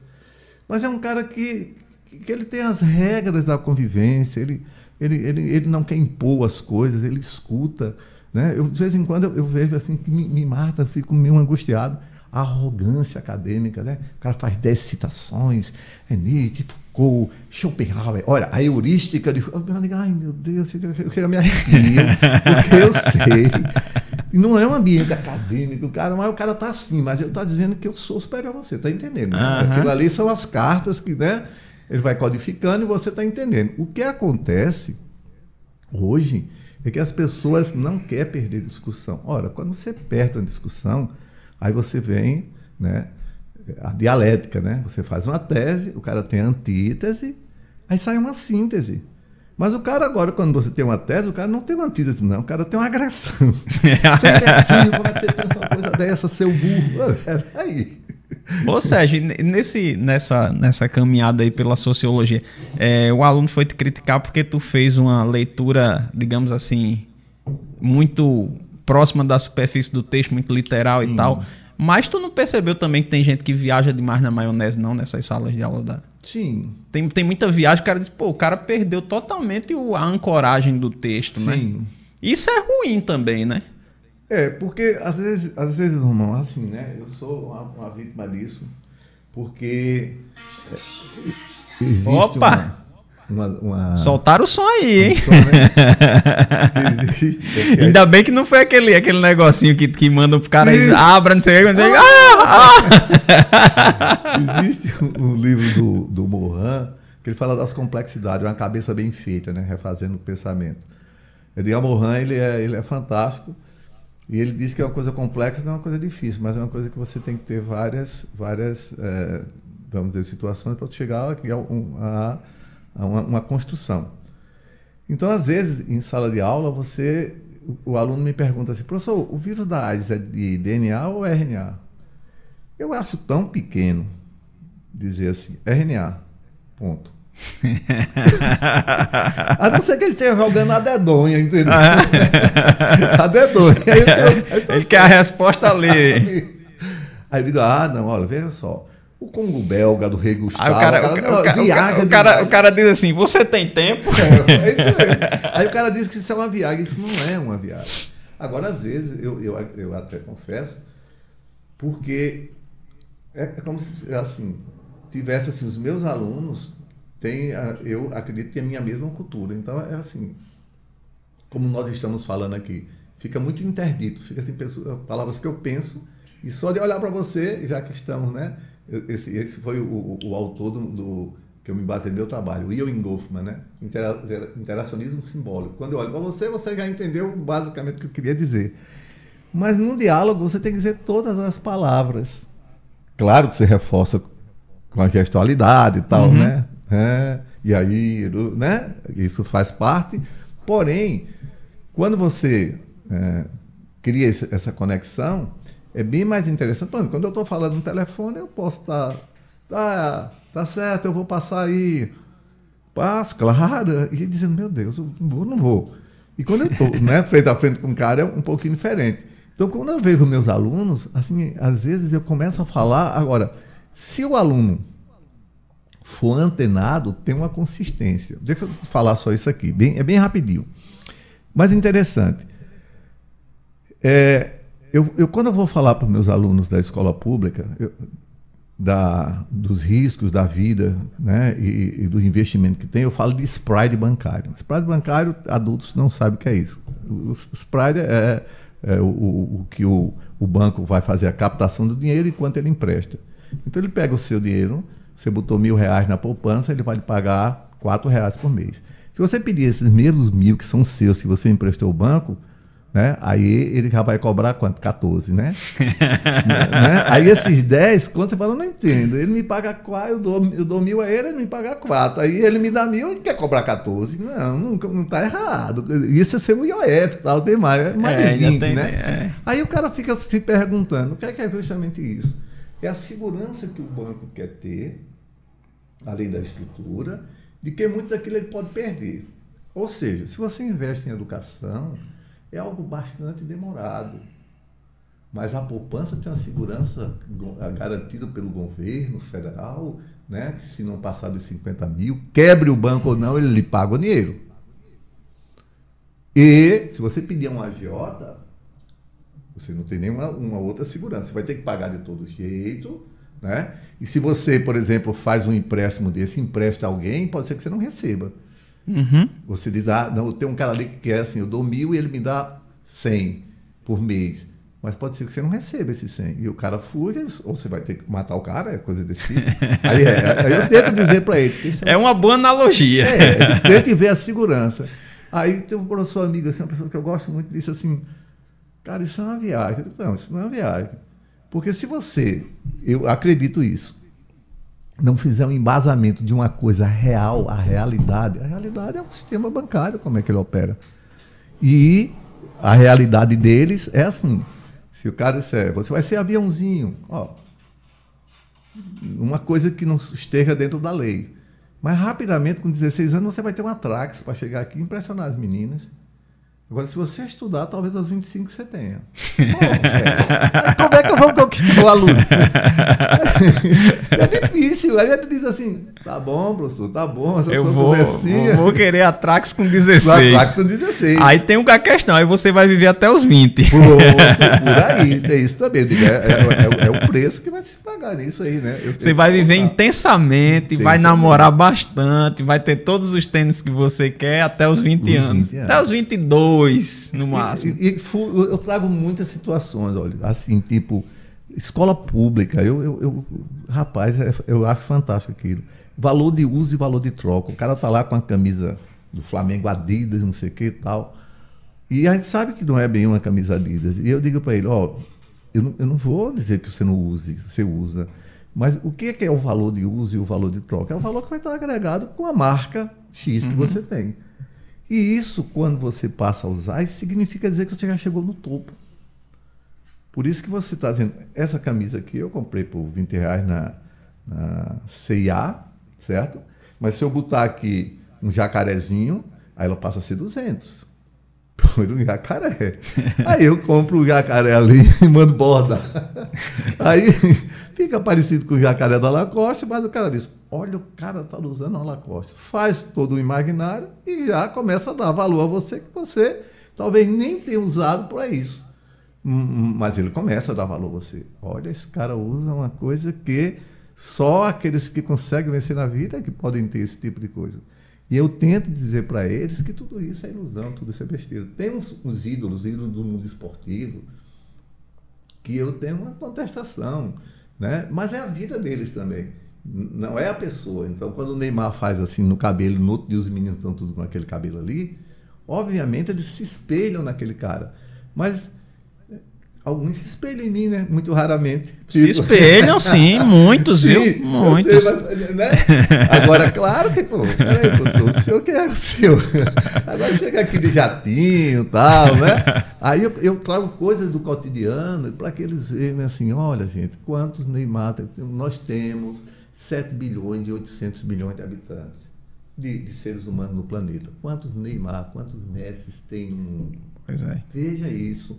Então, às vezes, eu, vejo você jogando bola aqui na quadra, eu sei que você pode jogar até no time da escola, pode até jogar num timezinho assim. Você nunca vai ter aquilo, porque além do treinamento é uma característica praticamente inata. O cara nasceu diferente. É diferente ele. Ô, oh, meu filho, não, não, não, me pergunte por que não, porque vai ser muito difícil de explicar, mas ele é diferente. Agora, educação está ao alcance de todos você ter um lugar na sociedade pelo seu esforço tal, seu alcance.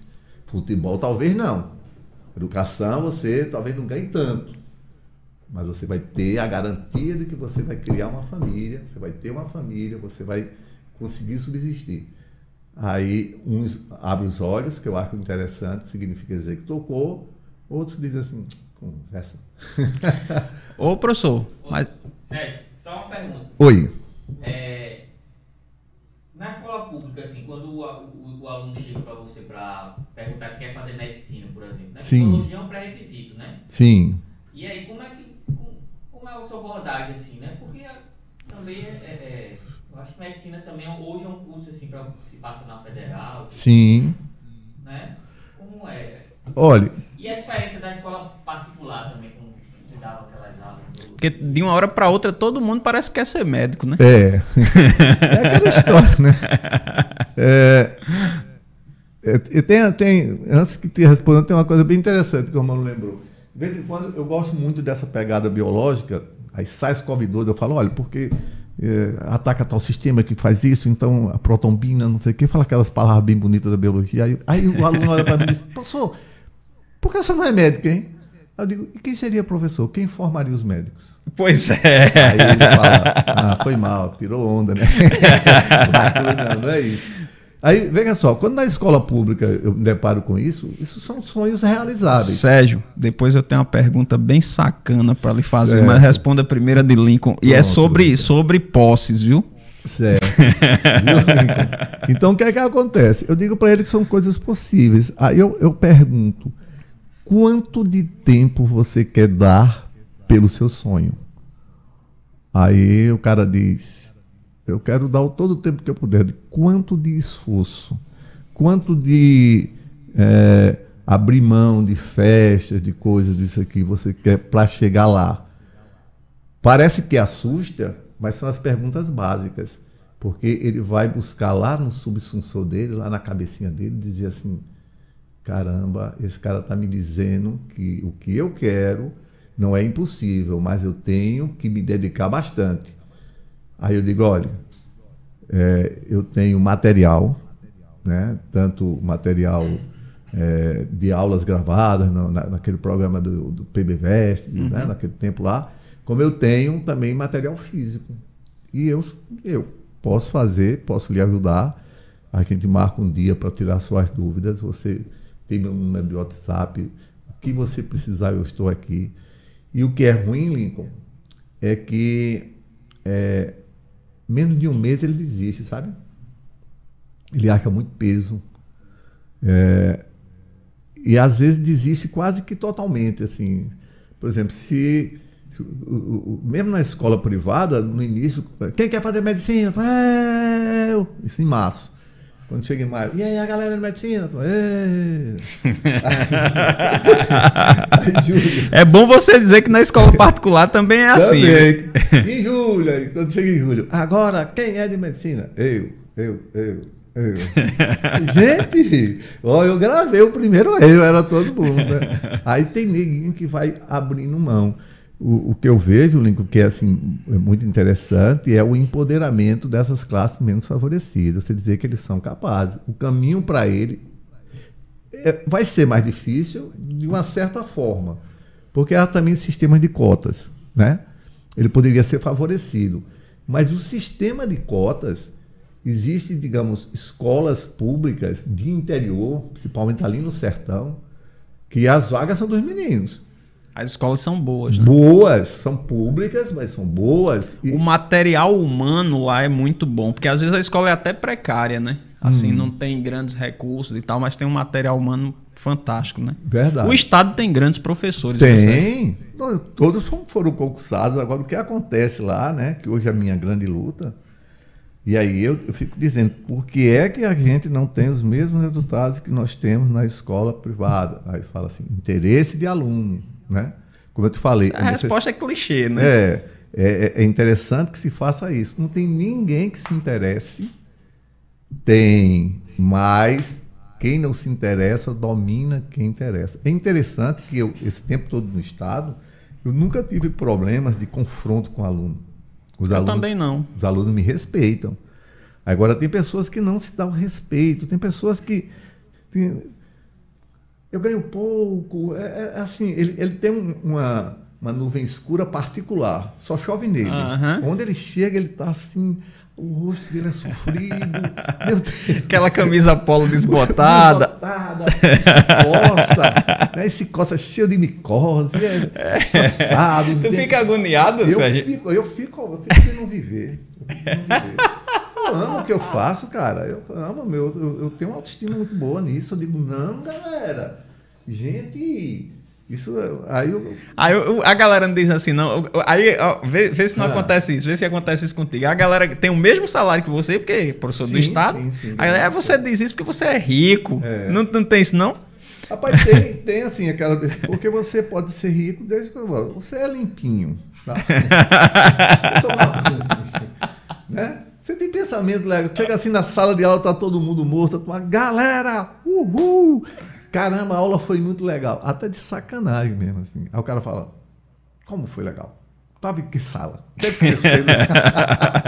Ou, ou seja, agora falando de, de dessas ah. questões materiais, você sabe que você é um, é um professor de ah. muito, muito renome né, muito famoso hum. e tal, aí também existe uma, uma, uma mística, né? É. Em torno de você. É verdade que você teve uma BMW? Eita, foi verdade. E é verdade que você conseguiu bater o motor dessa BMW? Mas não foi com velocidade, não. Foi assim, ó. Eu sou compadre de Zelezinho. Ah, é? Não é, sabia. Nós já estamos chachados juntos e fizemos uma irmandade ficava lá em casa quase o tempo todo, eu ia na casa dele muito. E ele tinha essa, essa, essa veia né, humorística. E eu dou as ideias, eu adoro dar ideias. Assim. as ideias massas assim. A gente era uma dupla de dois fantásticos. Tomávamos todas as cervejas quando podíamos, eram adolescentes, né? Aí fomos Mas você quer uma cerveja? Tem aqui, viu, Sérgio? Não, obrigado. Quer mais água de coco? Não, não, não, tá tudo tranquilo. Aí o que acontece? É, quando é, vai, se vai para a universidade, cada um para o lado tal, aí Celezinho lá começa a, a, despontar, graças a Deus, como um grande artista que ele é. tal. Ele apenas, né, digamos, é, precificou, vamos dizer assim, né, colocou em movimento o talento dele. Então, graças a Deus. Sou o padrinho do filho dele, de, de, de Edinho, e, e, e, na minha opinião, ele é o melhor stand-up do Brasil. É, tem uns caras aí que fazem stand-up que não tem graça nenhuma, mas ele é fantástico. falar com ele, Romão, assim, tipo, fora do palco, para as tiradas, assim. Ele é de uma inteligência, assim, um raciocínio rápido, né? E ele, ele faz, ele é, é, é muito freudiano, ele faz a xiste de repente ele dá aquele trampo na sua mente, você tem que rir, é obrigado a rir, senão você engasga. e ele lembra de coisas, por exemplo, quando eu comprei essa BMW, é, eu fui para comprar um carro normal em Recife, e aí o cara mexeu com o meu ego. Eu era muito jovem também, né? Podia ter comprado um apartamento e tal. Aí o cara, eu olhei, aí andei. Quando andei no carro, o carro era fantástico, eu fiquei assim. Eu tinha outro carro, né? E era uma época que o professor dava dinheiro, né? Eu dava aula em Natal, dava aula em Recife, era muito, era, era legal, ganhava um dinheirinho bom. E eu tenho um irmão que da Polícia Federal, é, ele agora trabalha na CBF tal, e está com uma empresa lá em, em São Paulo que a galera dizia que ele mandava esse dinheiro para mim, era como se fosse uma lavagem de dinheiro. Porque você sabe que ninguém vai Vai dar, que, dar é, ibope professor, né? Que o professor pode comprar uma BMW, né? Mas houve uma época que o professor ganhava bem. Ganha. Primeiro houve uma época que o professor ganhava bem na escola pública. Sim. Aí depois veio a fase das escolas Sim. particulares, né? Deixa eu colocar mais uma vez. Mas veja só, aí quando, quando eu comprei essa BMW que chegou aqui, eu fiquei muito feliz pelo que eu tinha adquirido. E isso para mim, para minha formação, ela diz assim: se Romão é professor e consegue, eu também sou professor e trabalho tanto quanto ele, obrigado, Romão. Eu vou buscar, vou, vou buscar esse ganho também. Posso? Posso, claro. Ele, ele, dá aula lá onde eu dou aula também, vamos, vamos, vamos atrás. Porém, foi o contrário, né? A grande, assim, uma parte das pessoas ficaram com uma enciumadas, né? Tipo, é, os, dos pecados capitais, você já deve ter percebido, o único pecado que não é comigo mesmo, é com o outro, é a inveja, né? Uhum. Porque você quer que o outro se lasque para ficar igual a você. Você não quer ficar igual a ele. Você quer que ele se lasque para ficar igual a você. Porque gula é, é com você, é, é, é luxúria com você, é, né? o ódio é com você. Porém, quando fala de, de, de inveja, é o outro, né? o outro que é a tua fonte de angústia. E se o outro está crescendo, é que tu fica muito angustiado, aí, né? Você fica triste e se alegra todo. E isso, isso assim me chateou, assim, né? Mas, é, obviamente, a vida, a vida às vezes, ela, ela vai lhe apresentando as coisas Assim, quer dizer, então quando eu pensava que, que existia muitas pessoas assim, felizes com a felicidade do, do, do, outro, eu vi que não, que existia pessoas que se entristeciam muito com a felicidade dos outros. Eu estava feliz porque eu tinha um carro, né, assim, que é icônico na época, hoje tem muita aqui, mas outras pessoas achavam que não, que era muito para o professor, só quem podia ter aquilo era empresário, não sei o quê. E aquela coisa que eu disse, quando o cara chega com a camisa desbotada, não sei o quê, morrendo de tristeza, eu, eu chego e dou uma animada na sala e aí eu faço o cara dizer assim, cara, por que, é que eu não posso fazer essa mesma coisa? Por que, é que eu não posso? Esse cara já passou amanhã no colégio, veio direto para cá, e aí parece que ele, o que é que ele bota? Ele bota. Minha pele é oleosa, mas parece que eu, eu, boto um bálsamo, né? Que fica aquela mesma coisa. Esse cara parece estar tomando banho o tempo todo. aí eu aí, aí eu morro de rir. Bem vestido, tá? cheiroso. É, porque o cara fica. Aí o pior não é você estar tá com a pele intacta. Ah quase uma hora da tarde, da tarde. tá cheiroso. O pior é o aluno chegar e dizer, poxa, esse professor é muito cheiroso, muito elegante. É. Aí isso é que mata o outro o professor. Outro assim, meu Deus do céu, por que é que eu não consigo? Ele não consegue porque ele não quer. Ele não consegue porque o professor foi o que sobrou para ele. Ele não consegue porque ele não vê no outro uma capacidade de você, ao ajudar o outro, se ajudar. Ele não vê porque ele queria ser alguma coisa que ele não quer se esforçar para ser. Era simples, deixava aquilo ali e estudava um concurso desse aí, essa é outra coisa, cara. Mas o cara não quer, quer ficar lá e aí depõe contra a educação. É verdade. Esses que precisam não têm. Ele é legitimado porque existe o quê? Um, um, um, um estatuto, uma constituição. Ninguém vai me tirar daqui. Mas ele também não, não vale o que ele recebe né? porque ele também não faz as coisas como deveria fazer. E isso, no final das contas, o que é que a gente faz? A sociedade totalmente assimétrica, você compra um relógio, mas você não pode andar com ele na rua, porque uhum. as outras pessoas vão tomar aquele relógio. Se a sociedade não dá, ele quer buscar na tora. Totalmente errado, mas é como se fosse uma justiça social que ele quer fazer por conta própria para usar droga, para fazer qualquer coisa. E a gente não sabe que a culpa é nossa, porque a gente não estimula e também o Estado não dá oportunidade.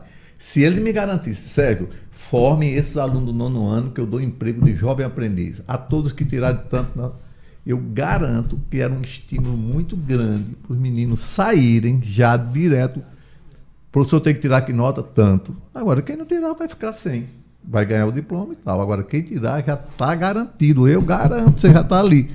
Meu amigo, era um estímulo muito grande. Eles, eles querem contribuir, eles sentem que a, a... eu tento mostrar para ele, filho, quando você faz isso, veja só, você recebe Bolsa Família, estou vendo aqui na caderneta, tá? Você tem, eu digo, você tem um programa social. Se você faltar, se você for reprovado, você vai sair desse programa. Se for pouco ou muito, faz falta. Não faça isso, não aí eles botam aquela cara feia e tal, mas quando, né, você sabe que alunos ou qualquer agrupamento é uma alcateia. Mas quando você separa um lobinho daquilo, é um lobinho. Ele mia, ele, ele quer ouvir. Quando ele está junto, ele fica grande. É todo mundo contra você, você que é a presa lá. Quando você chama ele com sua experiência e tudo, você orienta ele ele sente que você não está querendo colocar ele em posição de sucesso, muito uhum. pelo contrário, você quer que ele seja bem sucedido, ele sente sinceridade nas suas palavras. Assim, tem uma história lá, igual galera, eu vou dar um ponto a vocês, quem não gritar. Cara, professor! Peraí, menino, deu um autente, que foi? Aí ele, é copiar! Aí eu digo, por que tu tá gritando, danado? Porque lá em casa é assim. sim, Sérgio. Aí você contou a história que ficou triste, sim, depois sim, comprou a BMW. Sim. Rapaz, tu acredita que eu não acreditava nessa história? Era? Não que você não tivesse comprado a BMW. Sim. Eu tenho, tenho total ah. consciência que, que você, como ganha muito dinheiro, você compraria essa BMW sem problema. Mas Cara, vai pedir dinheiro emprestado aqui que... pro final desse programa aqui. Que, que você bateu o motor dela. Aí sim, aí como foi não, essa história? É Mas me contaram como foi. Eu quero que você conte, e aí eu vou dizer se me não, contaram a história verdadeira. Tem muitas histórias interessantes de, Talvez um dia a gente faça um livrinho bem pitoresco, né? Pegando histórias que viraram lendas urbanas. Mas não foi bem bater o motor. O que aconteceu foi o seguinte. Aí eu comprei BMW, aí o. E é um carrão, mudou, né? É um é, carrão. É, né, cara? 325i. Era coisa Caramba! fantástico. Naquela época já tinha computador de bordo. Ai, tá. Que é isso, computador de bordo? Uhum. Pô, Sérgio, aí tu era solteiro, cara? Era. É o cara solteiro, bonito, bem vestido, Eita, cheiroso. Calma, uma BMW, calma. meu irmão. Era de despertar inveja. É. Eu teria inveja, Sérgio. Eu teria inveja. o que aconteceu foi que essa BMW era alemã, né? Tinha as americanas e alemãs. Essa alemã tinha resistência, é o maior besteiro do mundo. Não me arrependo não, mas não sei, foi uma bola fora da outra. E aí, quando quebrava qualquer coisa, você tinha que mandar buscar na Alemanha, velho. Era peso, não tinha esse negócio de internet, não, né? Alibaba, negativo. Era, era demorava tal. E em Recife era um. A primeira vez, fui lá numa oficina, o cara, quando entrou, pi, ligou um cronômetro lá, disse: O que, é que é isso? Isso não é por hora que passa aqui dentro, você paga não sei quanto. Eu disse, ah, mas vou tá bom, vou ali na oficina de Zezinho, que ele dá um jeito. Aí Nairon inventou essa história. Por quê? É, quebrou uma peça lá dele e o cara disse, olha, é, a, a BMW e é da Volkswagen, né, na, na Alemanha, né, tinham comprado, né, a fábrica. E aí tem várias peças que são da Volkswagen. Isso aqui é, é vamos dizer, do passado alemão. E o passado tinha carros aqui e tal, né? Aí via que o passado dava a mesma peça. Aí Nairon inventou, inclusive, dizendo no show dele, né, que eu tinha um carro Robocop, né? Robocop, a BMW disse, olha, é, é, um amigo, sabe? Aí ele quebrou o trinco, ele botou uma de Kombi, aí tirou de Kombi, outra do Chevette. Aí ele fazia aquela palhaçada, os cabas ria. Ele não dizia quem era, mas todo mundo sabia que era professor, aí vinha tirar o... Eita, eu tô falando um som no, no show ontem, Zelezinho é muito safado. E eu não ia ficar com raiva dele, porque eu sabia que era assim, o maior carinho do mundo, não era nada para denegrir o cara, não sei o quê. Mas tinha uns caras que ficavam felizes, olha só, o carro do cabo é todo quebrado, não sei o que e tal. E não era bem assim, né? Não, não era bem, mas as pessoas, sabe, tem que ter mais leveza na vida. Naquela, naquele tempo onde era meio enfesado, eu ficava, hum, sabe, chegava num canto, eu via um cara, eu não queria nem falar com ele, assim, eu era... E tinha muita rixa nessa época entre os professores? Sim, hoje ainda tem? Hoje, hoje, hoje tem, assim, tipo, é, mau caratismo, né? Por exemplo, eu acho que eu, eu já estou na licença poética. É, o que é bom da certa idade é, é, que o cara diz, não, pô, Meu irmão, mais... se eu chegar a 35 anos de profissão, com esse entusiasmo, com ah, essa leveza. Chega, chega, chega e, e, e, com esse salvou a fé, para mim. Eu não é. tenho hoje, cara.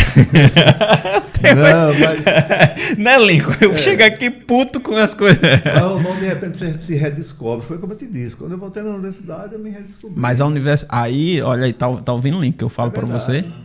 Não falei isso para você também?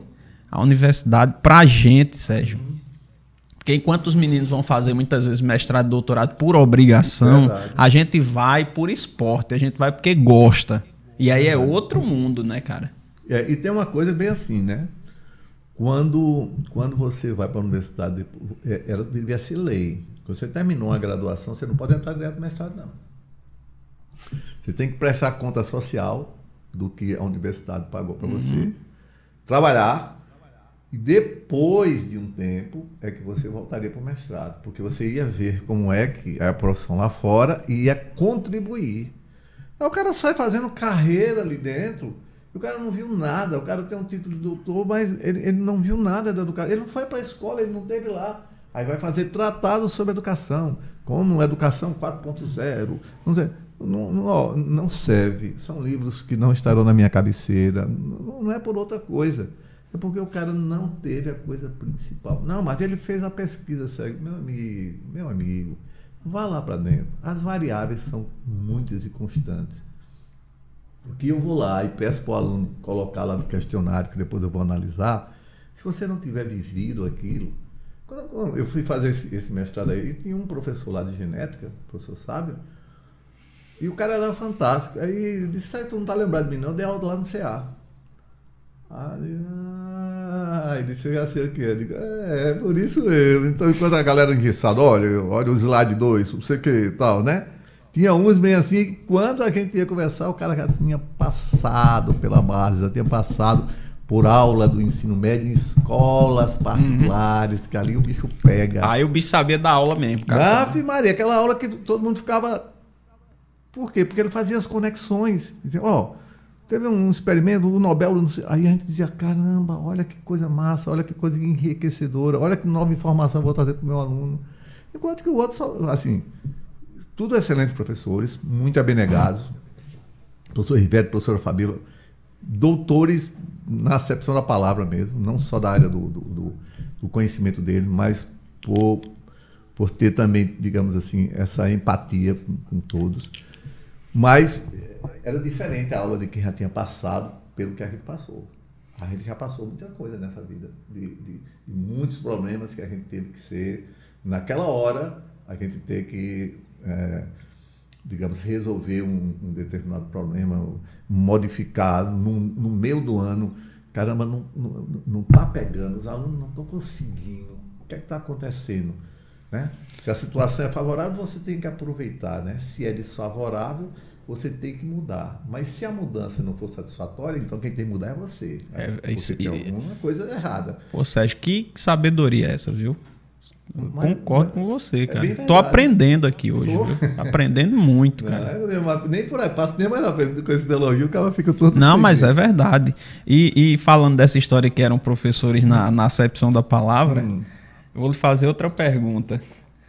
Você foi. Me disseram é. que, que você participou de uma especialização do Estado, você hum. como aluno. Sim.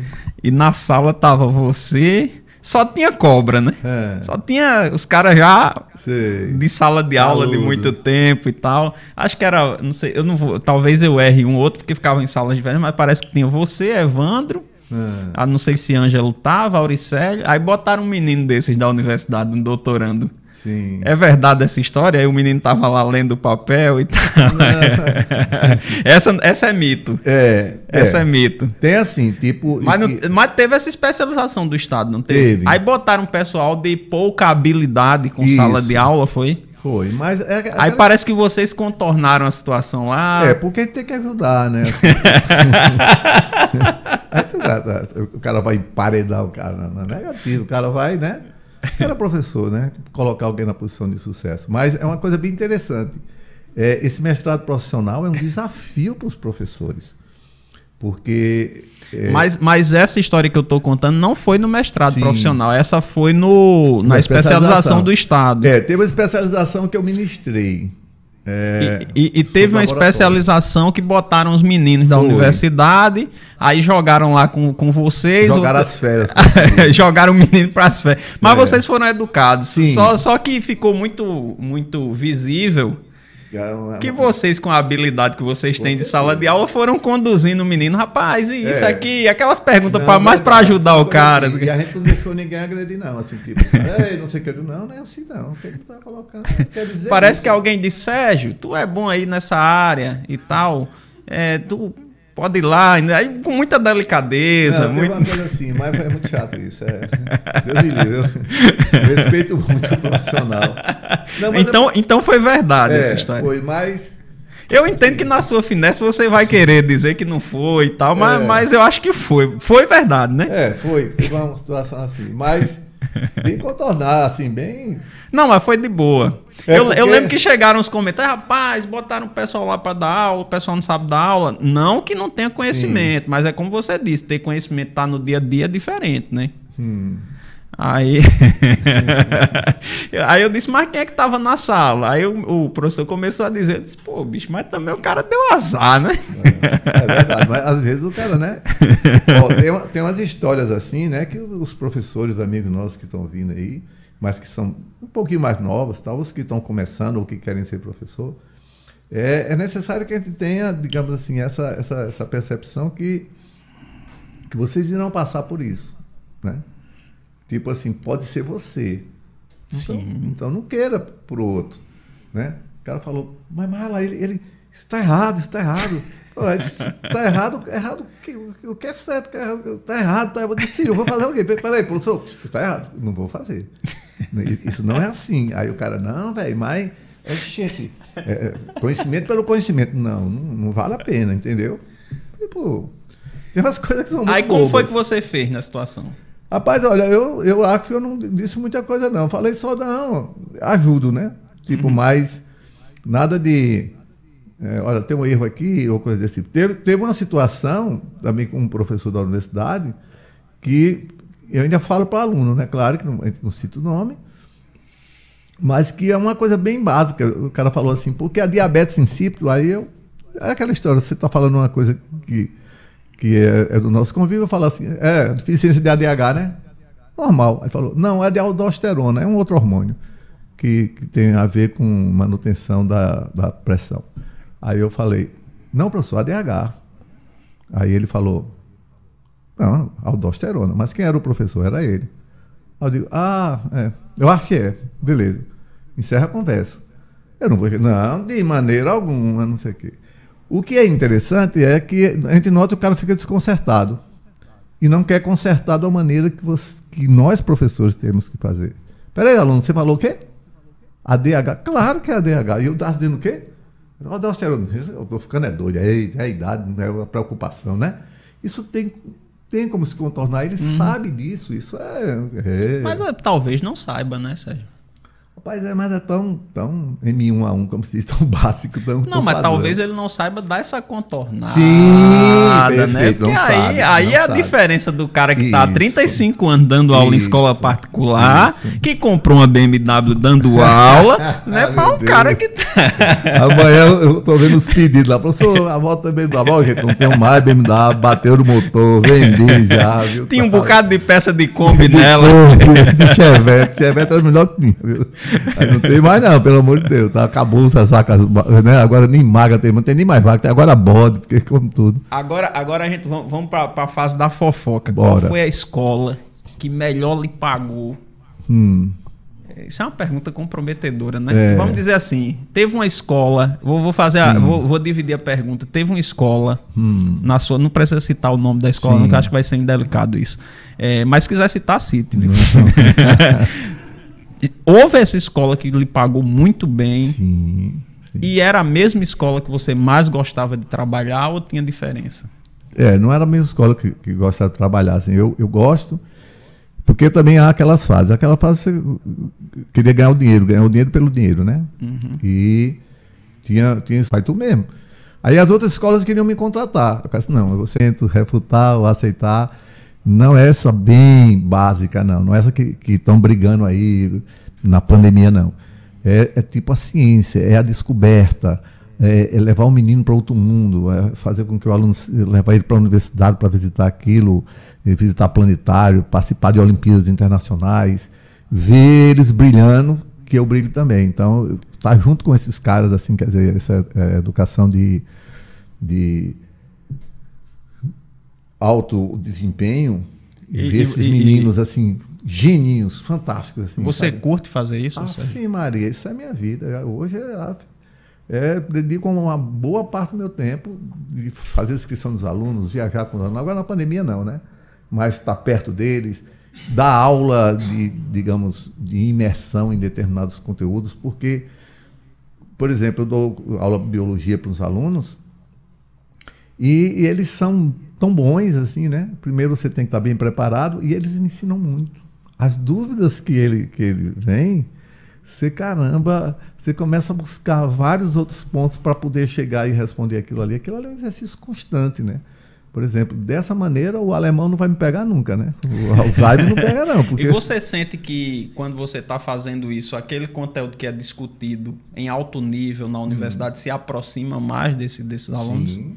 É aluno que já poderia estar ali na universidade tranquilo, porque tem alguns programas, se não me engano, em matemática, que permitem que alunos uhum. né, de, de, de OBM possam já fazer curso superior. Mas existe, devia ser em vários outros cursos.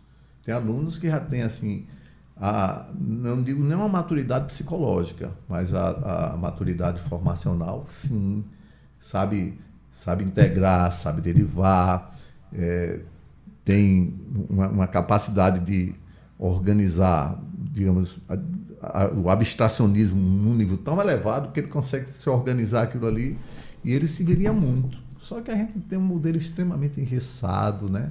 É um modelo meio. Né, tem que cumprir essas etapas tal. Eu, eu, eu sou um pouco revolucionário nesse sentido. Mas também não faço luto para ser secretário de educação, ministro de, de, de educação, porque eu sei que eu não poderia mudar muita coisa. E seria uma grande frustração. Então é melhor ficar dar só pitaco mesmo, né?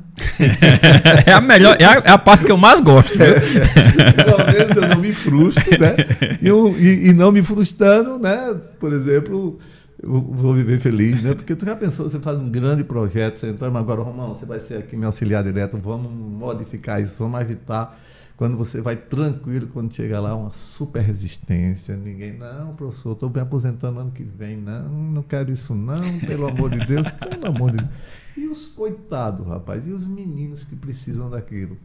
Você paga com dinheiro do suor seu, do pai dele, de todos nós. Vamos dar uma chance a essas pessoas, rapaz.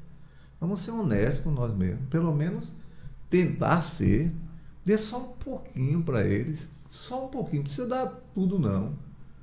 Agora, você também não pode dar da escola particular e não dar lá. Aí você é criminoso de ser preso e de, de, de sair algemado, porque você tem que, assim, obviamente, se eles quiserem, obviamente, sem aquele imposição de direção, uhum. colocando, não, você tem que fazer isso. Porque, olha, o professor é um bicho meio danado.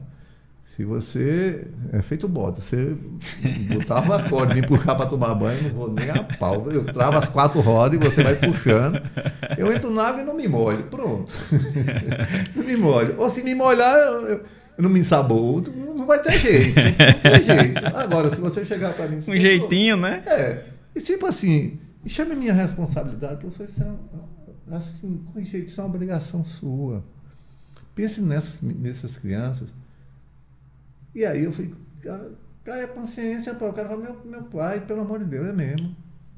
O que é que eu estou fazendo aqui? Estou sendo muito injusto, estou feliz. Olha, dia 30, tlim, tlim, tá lá no Bradescão seu dinheiro e tal, né? E o que, é que você está fazendo? Pelo cara, né? Pelo outro lado, pelo um pouquinho. Eu acho que tem Mas, que ter essa, essa troca. Sérgio, Fala, Linton. Tá na FUNAD ainda, o de superdotados super lá? Tinham, eu, fui, eu fui coordenador lá da FUNAD. Sim. Aí era numa sala lá no, na FUNAD lá que tinha essa. Olha, Lincoln. É... Né, que agora é, com, é meninos com inteligência. Tem um outro nome, Tem. não é mais superdotado, né? É outro nome agora. Na minha época era subutilizada a sala. Praticamente. Eu, eu não entendo. O Estado está é. mexendo aí, né? Tá querendo trazer aí com força. João, João tá querendo trazer aí essa história. Oh, é, tem, uma, tem umas ideias assim que a gente pode sair daqui, né? Mas já deram lá para João. João é, é, meu compadre, né? Sou compadre e é, João. não sabia sou, não. Sou, sou padrinho de, de Priscila.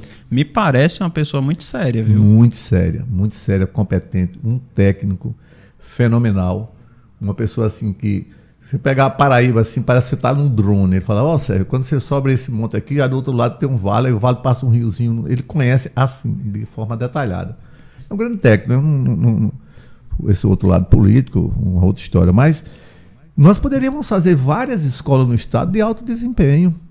Temos professores assim, primeira, tem, e temos sim. muito professores querendo, tem escola de professores. Agora, normalmente, quando tem uma gestão, como teve algumas coisas interessantes, geralmente é colocado o viés político.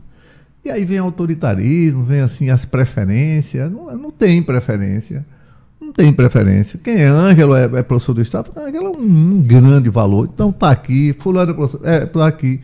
Quem é que faz essa escolha? Fazer mais um concurso? Não precisa. Existe um notório saber, existe algumas coisas, não é preterir os outros. E depois de você fazer aquela equipe, você poderia dizer assim: quem se interessa dessas escolas a trabalhar nesse projeto?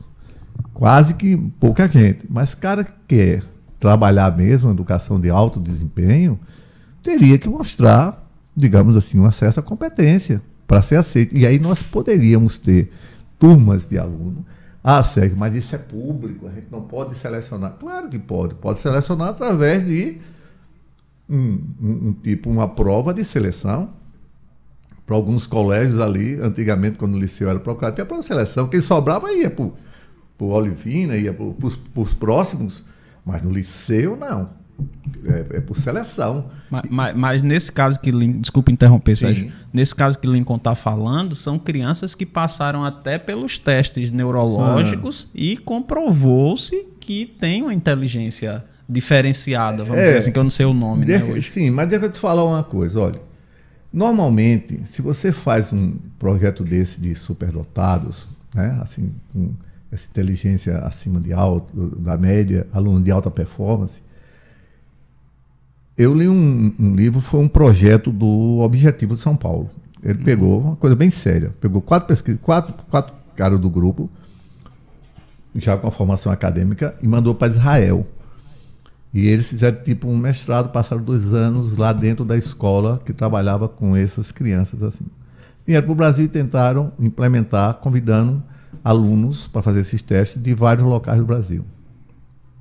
Esse livro tem um dos padrões bastante interessantes nessas crianças é que normalmente ela não tem um comportamento social que se assemelhe a um comportamento de uma pessoa normal. Elas são totalmente diferentes. Hoje poderia ser né? não sou da área, mas só por, por estudos, é, está dentro de um, comple de, um, de um espectro autista. Tipo, de rejeitar proximidade, etc. Uhum. De, de conseguir fazer contas rapidamente, de, de conseguir resolver problemas, assim, mas é, a inteligência, né? Hoje tem, tem as, as inteligências múltiplas de Gardner, né? tem uhum. é, a capacidade de conhecimento, compreensão, análise, síntese e aplicação, que às vezes você tem aquilo ali numa determinada área, principalmente de raciocínio lógico. Mas quando chega para as humanas, de entender a sociedade, de entender as pessoas, acaba zero. Isso para mim é uma inteligência, é, vamos dizer assim, direcionada. É insight que o cara tem, porém, será que esse cara vai servir a sociedade? Porque as competências desse século XXI você tem que ter justamente esse engajamento social. Você precisa. É preciso. Né? Precisa. Né? Então não adianta eu ser um gênio capaz de resolver problemas assim, onde eu tenho bom, inteligência artificial. Inteligência artificial é algo fantástico. Pode ser até tema de redação esse ano. É incrível o que está se fazendo em inteligência artificial. Você, né, como professor de português, você sabe que, que a a Bia do Bradesco, ela já responde a comentário machista. Bia, sua mulher feia, me dê logo meu saldo. Aí ela dizia, senhor, não entendi. Hoje ela diz assim, que mulher feia, me respeite, rapaz, você está falando com mulher, ela merece respeito. Como? Ele, ele tirou da não, sou a feminista, não sei o que. Sim, feminista, por que não? Nós somos gêneros diferentes. É, que dizer, coisa impressionante, não sabia disso. Sabe, é, tem umas coisas, a inteligência artificial é fantástica. Tem uns filmes interessantes. É, é, é pauta, está no momento, inteligência artificial. Esses cálculos extremamente complexos eh, se resolvem muito rapidamente. A única coisa que ele não tem é o sentimento. Se você for observar um, um diálogo, é, um chaveco, né? O cara programou um chaveco de uma máquina para outra. É, eu tenho seis pinos amarelos. Quer ser meu sexto pino?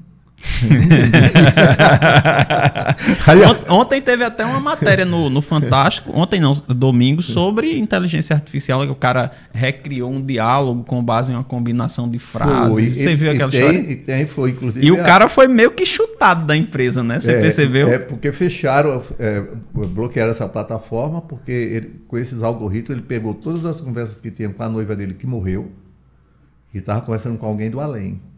Ele falava e a noiva respondia. Baseado no, no, algoritmo. No algoritmo. Né? E aí ficou estranho, né? É bizarro isso bizarro aí. Bizarro né? demais. Tem essa história da, da metralhadora de inteligência artificial que matou o cara, né? De Israel lá e tal. Então, isso está sendo uma coisa assim extremamente interessante. Tem um filme chamado de Ex Machine, ou Ex Machine, que é uma mulher tal. É, é, é muito fantástico. Você, se você assiste esse filme, você começa a observar é, o, o, o, teorema de Turing, né? Ou seja, como é que eu reconheço que você é uma inteligência artificial? Eu estava falando um dia com o cara, é, a inteligência artificial do Carrefour, cara, o cara estava me enganando legal. Aí eu falei, tá, mas tu não vai me deixar num buraco desse não, né? Aí ele fez o buraco, é, aí falou, para colocar a televisão, eu falei, peraí, Tu é uma máquina. Eu, tu é um computador, rapaz, tu tava me enganando. Aí ele começou a. Eu acho que deu um tilt no sistema lá. Só, caramba, o cara era muito bom. Aí é bom, de vez em quando, né? A gente que não tem muito o que fazer, né? Tô brincando. Ficar ligando para esses cantos e ver assim até onde eles conseguem é, simbolizar um papo é, de dois humanos, né? Porque nós temos muita ironia, eles não, não sacam ironia, né? Aí você ironiza uma coisa, você diz um jargãozinho. é possível que, aí... que, essa nossa conversa aqui vire estudo para essa inteligência artificial. Artificial. Está na web, ele pega lá, olha, o cara tava falando mal da gente aqui, tal de Sérgio Lala lá e de Romão. Vamos falar com ele direitinho. Cheio, cheio de, de vírus o telefone dele. Ô, ô Sérgio, tu concorda com essa, essas aulas de 7 a, a 1 da tarde, hum. com esse horário todo de aula? Olha, é, Já é... pensou sobre isso? Já. É, é, é assim, tipo, é meio para os alunos é, é o tradicionalismo, aquilo que você falou, né? É algo muito tradicional e eles, eles aceitam sem, sem ter, assim, digamos, uma voz ativa, porque parece que quantidade é sinônimo de qualidade. Então, às vezes, eles estão assim, extremamente cansados, estão extremamente exaustos, mas é o que me disseram, eu preciso passar por isso. Então, tem turmas olímpicas que começa às 8 horas, mas vai até 3 horas da tarde. O nível de aprendizado, eu, eu fico pensando no professor, o malabarismo que ele tem para dar a última aula do dia para esses meninos. Esses meninos hoje têm uma agenda fantástica. Quando eles saem daquilo ali, eles não vão para casa descansar um pouco, não sei o que, não, né? Chegam os pais, levam marmita na escola, eles comem na, na própria escola, eles já vão para uma outra atividade, tipo inglês. O pai quer que o menino aprenda alemão, toque violino. Caramba, o menino vai ser músico? Não, mas é necessário tudo isso. Eu acho isso muito, muito pai, sabe? Isso é anticafcaniano. Eles pensam que os filhos são deles. é verdade, os filhos são deles. Os filhos não são deles, os filhos são do mundo, mas eles pensam que é dele. Então, tudo que ele não conseguiu na época, você vai aprender alemão. Para quê? Qual é o diálogo tudo de alemão que tem João Pessoa? Não tem, mas para quê? Vai ficar falando dentro de casa, não sei, com o filho. É assim, é, sabe, o, o filho passa a ser esse robôzinho teleguiado. Eu, eu acho que é muita coisa, mas é assim é, é mercado. Se uma escola termina antes, essa fora não, não, não presta, né? Não presta. A, a, minha, você falou muito carinhosamente do seu orientador, eu frequentemente também falo muito carinhosamente da, da minha orientadora, que eu tive 20 anos, até agora, 20 anos de convivência, né? E ela me disse uma coisa uma vez, e ela fica impressionada que eu lembro. Ela me disse uma coisa uma vez que eu tava dizendo, não, é porque eu já dava aula. Ela disse, Esse, esses pais querem que os meninos sejam iguais a eles. Hum. Aí ela disse, não. Os pais não querem que os meninos sejam iguais a eles. Os pais querem que os meninos sejam aquilo que eles não foram. É, e eu guardei isso aí agora, 15 anos que ela me disse isso. Aí essa semana eu, eu, comentando com ela, algumas semanas eu comentando com ela, disse, bicho, tu ainda lembra disso? Eu nem lembrava que tinha falado isso. Sim, mas, mas prossiga. É, aí, a escola termina um pouco mais cedo, aí não presta, não, porque eles acham que. É pouca aula, não sei o quê, né? E, e aí essa história que você está falando também é o tal do viver a vida, assim. É tipo, é, meu pai queria ser isso, mas meu avô fez com que ele fosse aquilo. Aí o que ele queria ser, ele quer que eu seja. Aí eu vou ser o que ele quer que eu seja, mas meu filho vai ser o que eu queria ser.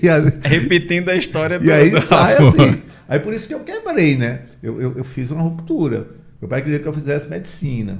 É muita responsabilidade. E aí, quando eu fiz a inscrição no vestibular, no vestibular, é, minha época era vestibular, cheguei em casa, aí aquela mesa assim, né, do, todos sentados, de camisa e tal, né? Meu pai sentava primeiro, bem, bem interessante. Aí é, ele pergunta para minha mãe, Sérgio fez a matrícula? Aí minha mãe me pergunta, você fez a matrícula? que mesa era essa, professor? Era uma mesa de rei, quilométrica. do tamanho dessa aqui, era aqui, eu aqui, minha mãe aqui, ele falava, você fez a matrícula? Aí eu, eu fiz. Aí ela, ele fez. Aí ele disse, ele botou qual curso aí? Eu, você botou qual curso? Aí eu, cara, agora eu pensei que iam me esquecer. Biologia. Hã? Aí ele, hã? Biologia. biologia. Eu quero biologia, eu não quero mais comer, não, eu quero biologia. Volta aqui. biologia? Isso é um curso? Uma matéria. Esse cara é doido. Ah, meu Deus, eu vou, vou, ficar o resto da vida com esse coitado nas costas. o que é que.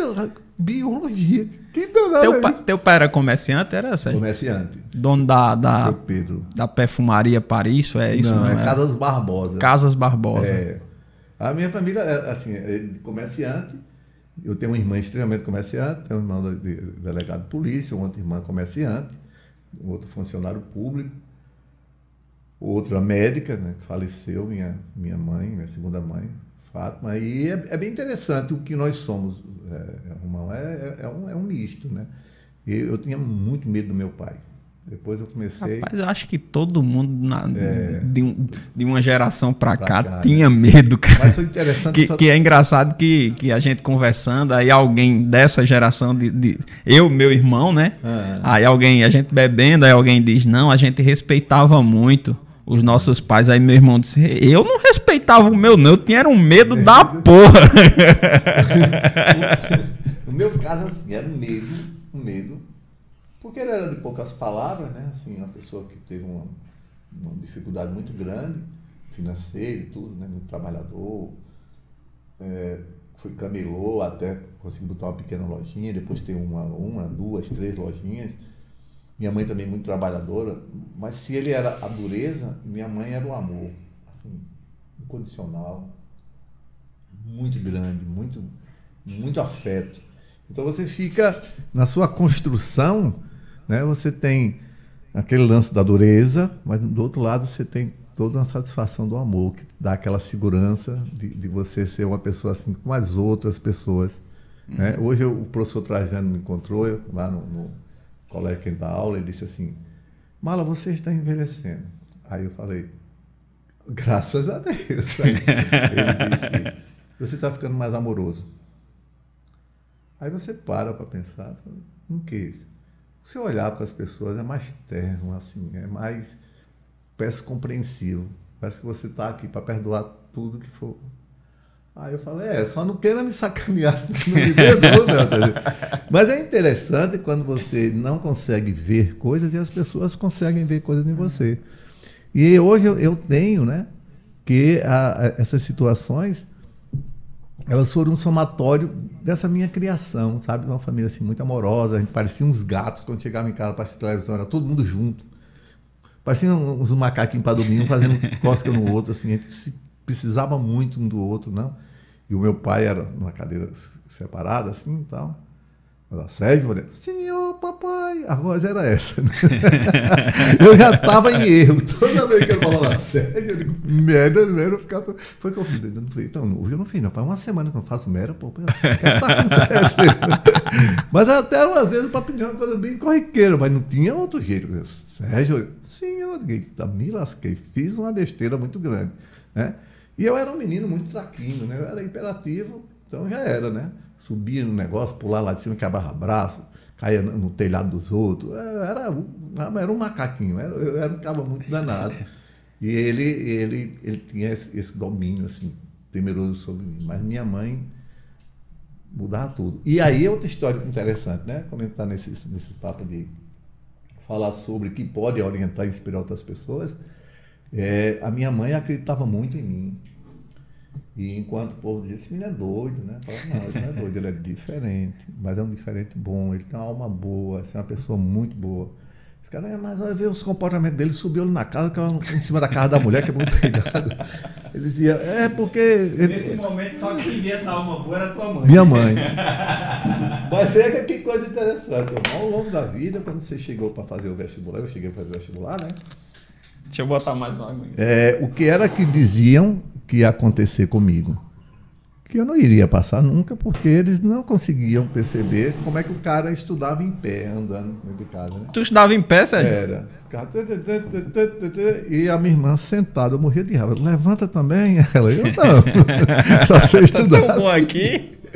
Né? E, eu vejo só, ela que, que fez medicina, né? Todo mundo já Eita, eita, né? Essa aí e tal. E acaba que era um padrão, eu não conseguia, eu, eu, eu não tinha dois minutos de, de, de, como se diz, de concentração, ficava agoniado, ah, ia ficar em pé e tal, né? E aí, chegava em casa, assim, de uma hora da manhã tal, né? Às vezes eu estava estudando, às vezes eu estava tomando cervejinha com os amigos, próximo do vestibular. E aí meu pai, eu escutava, né, aquelas casas ali no centro da cidade, é, com forro, mas dava para você escutar, né? Não era lá, assim, tá vendo esse menino? Como é que ele vai passar no vestibular? Não pode. A irmã dele é que estudava, uma fatinha, né? e eu ficava na angústia da gota. Digo, se eu não passar, minha mãe vai sofrer tanto. Você está vendo que eu dizia que ele não estava? Você que não fez isso para o seu filho, né? Como quem diz assim, educação é com você. E eu tinha esse compromisso muito grande com ela, sabe? Quando eu passei, a minha alegria não foi tanto, tanto minha assim, não. Foi mais por ela. Como assim, a cara de satisfação dela. Como que diz? Tá vendo? Eu tava Olha certa. Olha o doido. E já tu, tu já pensou, aí depois que eu digo para meus alunos, olha, se você não tem compromisso com você, tenha com seus pais, tenha com pessoa que ama você, que, que, que não só te deu a vida, mas acredita que ele é totalmente responsável pelo teu sucesso ou insucesso. Porque o teu insucesso vai ser assim, a derrocada dele. E o teu sucesso, por menos que ele seja esse cara, né, que, que o Romão também tinha um medo do pai, ele vai chegar para os amigos e dizer assim, tá vendo lá o menino? Na dele. ele não vai dizer na tua frente, talvez, ou vai, né? Ou vai te dar um iPhone, um carro, ou qualquer outra coisa. Mas esse orgulho ninguém vai tirar dele. É como se fosse ele fazendo uma prova. Então, se você não quer fazer por você, faça por ele. Faça por você. Mas se não, faça. Dê o seu melhor. Dê, faça pelo menos a sua parte nesse, nesse processo. Porque tem pessoas que precisam muito disso. É, refere minha mãe precisar muito de mim. E ela me ajudou tanto, eu não podia falhar com ela nessa coisa. Então você parece assim, é uma coisa indireta, mas me influenciava diretamente. Eu morria de medo. Não era de não passar, não, porque era minha vida. Eu tenho um tempo, homem, eu faço depois. Mas e ela ficaria como? Como é, que, é como, como, é que ela ficaria, né? A pessoa que te deu tanto amor, fez tanto por você, e de repente você está vendo aí que a gente está dizendo que era errado o tempo todo. Você, só você que dizia que esse menino era o cara. Estou dizendo que não era, né? E na verdade eu tive, tive que ser, né? E foi muito bom. Isso são coisas que eu tento passar para os meus alunos. Né? São histórias de vida, que são histórias muito significativas, porque ela, ela mexe com aquele componente, que é o componente emocional. O, maior problema desses alunos é assim como meus meus filhos mesmo. É, é assim, eles estão fazendo uma prova que eles fariam com o pé nas costas. Porém, botaram o nome da prova Enem e disseram assim, isso é impossível. Aí eu, eu tento mostrar para eles que tinha um tal de uma milha, uma milha é, é 1.600 metros, 1.630 metros, que é um, um, uma milha né, inglesa, né? E todos os livros diziam que era impossível alguém correr esses, esses, esses metros abaixo de quatro minutos. Porque fisiologicamente não dava, a espécie humana, pelos encaixes, uhum. era, um, era um tratado. Então os caras corriam, quando chegava 4 minutos e 3 segundos, pronto. Ninguém corria. Aí um dia um tal de Bannister correu em 3,59 e 58 segundos. O impossível se tornou possível. A partir desse momento, nas semanas que se seguiram, começaram a correr. Quatro minutos desde que eu desisti. Muita gente começou a correr abaixo desses quatro minutos. Tu tá entendendo? Era, Era só o tratado. Isso, um freio cognitivo na sua cabeça que você não podia correr abaixo de quatro minutos. Então você nem tentava, porque era humanamente possível. Então, quando o impossível se torna possível, aí você diz, então eu consigo. E aí eu digo, olha, o Enem é assim, se eu, se eu pegar uma, uma tábua com três palmos, tá? 75 centímetros, colocar no chão e mandar você passar por cima dela, você passa correndo. Agora, se eu pegar essa tábua e levar a 10 metros e mandar tu passar, tu não passa nem engatinhando. ô, ô, professor, mas por que quando está no chão eu passo correndo e lá em cima? Porque você acha que o, você acha não, o risco é maior. No chão, já está no chão, não tem risco. E lá em cima tem. Esse é o Enem. É simples. Esse é o Enem. Se você consegue, de alguma forma, abstrair todo esse perigo possível que o Enem está te oferecendo, você passa por ele assim, tendo sua melhor performance. O, o, maior problema do Enem está justamente na responsabilidade que é colocada nesses jovens e que eles não se acham capazes de gerir essa responsabilidade. De repente, não mais que de repente, eu chego com a prova e diz: olha, essa prova vai te avaliar tudo que tu estudou até agora. Se tu deu certo ou se tu não deu. Não importa se, se dei, você só estudou esse ano ou não. Depende. Se fez 800 pontos, você é o cara. Você não fez, ah, fracassado. Não é, gente. É, não é bem assim. Né? Não, não é bem assim. Mas por que tornaram assim?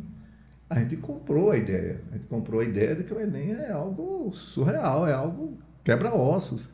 E aí, quando você começa a ver agora, as doenças começam agora, dois meses exatos para o Enem.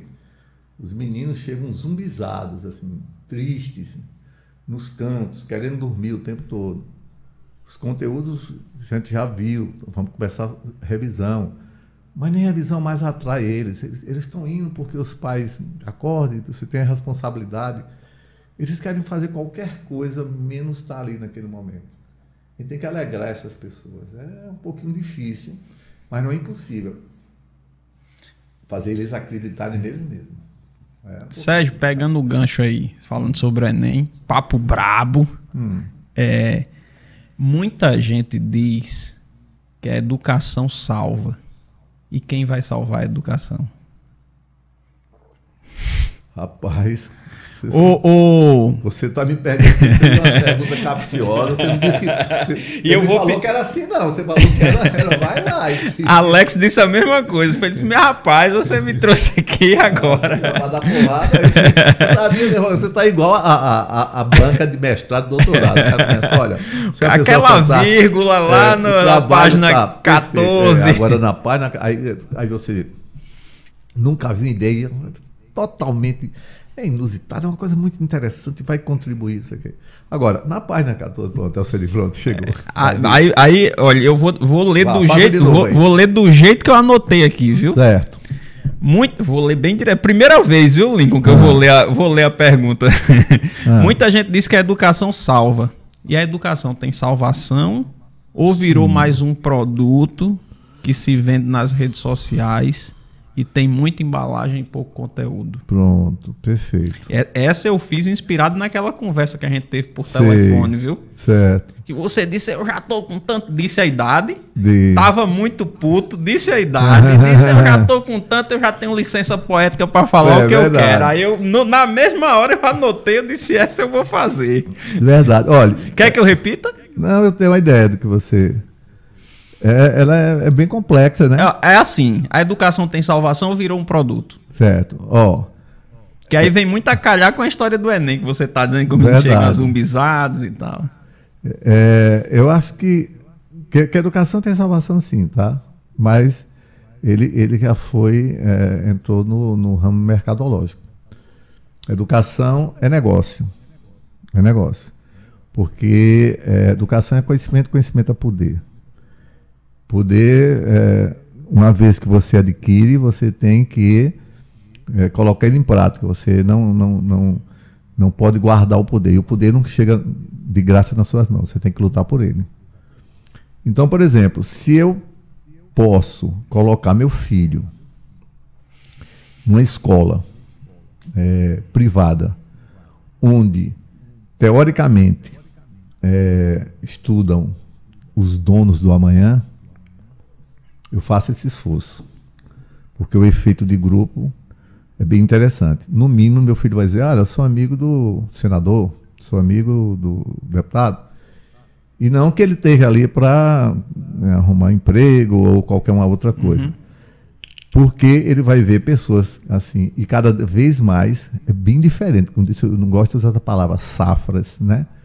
Mas cada vez mais educação você vê jovens, assim, tem uns que não têm tanto interesse, conflituoso com as famílias, mas em determinados colégios, a grande maioria é, buscam é, uma preparação adequada para uma vida que virá. É, eles são é, herdeiros. herdeiros de, de, de, da política, herdeiro dos negócios, herdeiro de, de tudo isso. Há uma, um, uma situação que foi o que nós conversamos, é que é parte da educação hoje é, é entrega ao, ao, ao próprio jovem. Tá? Então o jovem faz opções de algumas coisas. Então eles já chegam com modelo. Pai, eu preciso fazer um curso de matemática. Pai, eu preciso fazer um curso de química. Pai, eu preciso fazer um curso de não sei o quê. E o pai fala, para que ele esteja na faculdade de medicina, onde é 9 mil reais a mensalidade, e esteja na federal, está garantido, filhão. Bora, faz esses cursos todos para tu dar o gás lá. E na maioria das vezes esse, esse curso é mais um, um experimento social psicológico social do que um curso de verdade, né? Como assim um experimento? É. Não, você quer me deixar de mal com a galera? Diga, não, você não vai. Não, você mas não está é, nomes é, de ninguém. Na né? realidade tem assim muitos cursos, né? Tipo que maceteia as coisas, né? E o aluno tem uma falsa impressão de que ele aprendeu, aprendeu aquilo.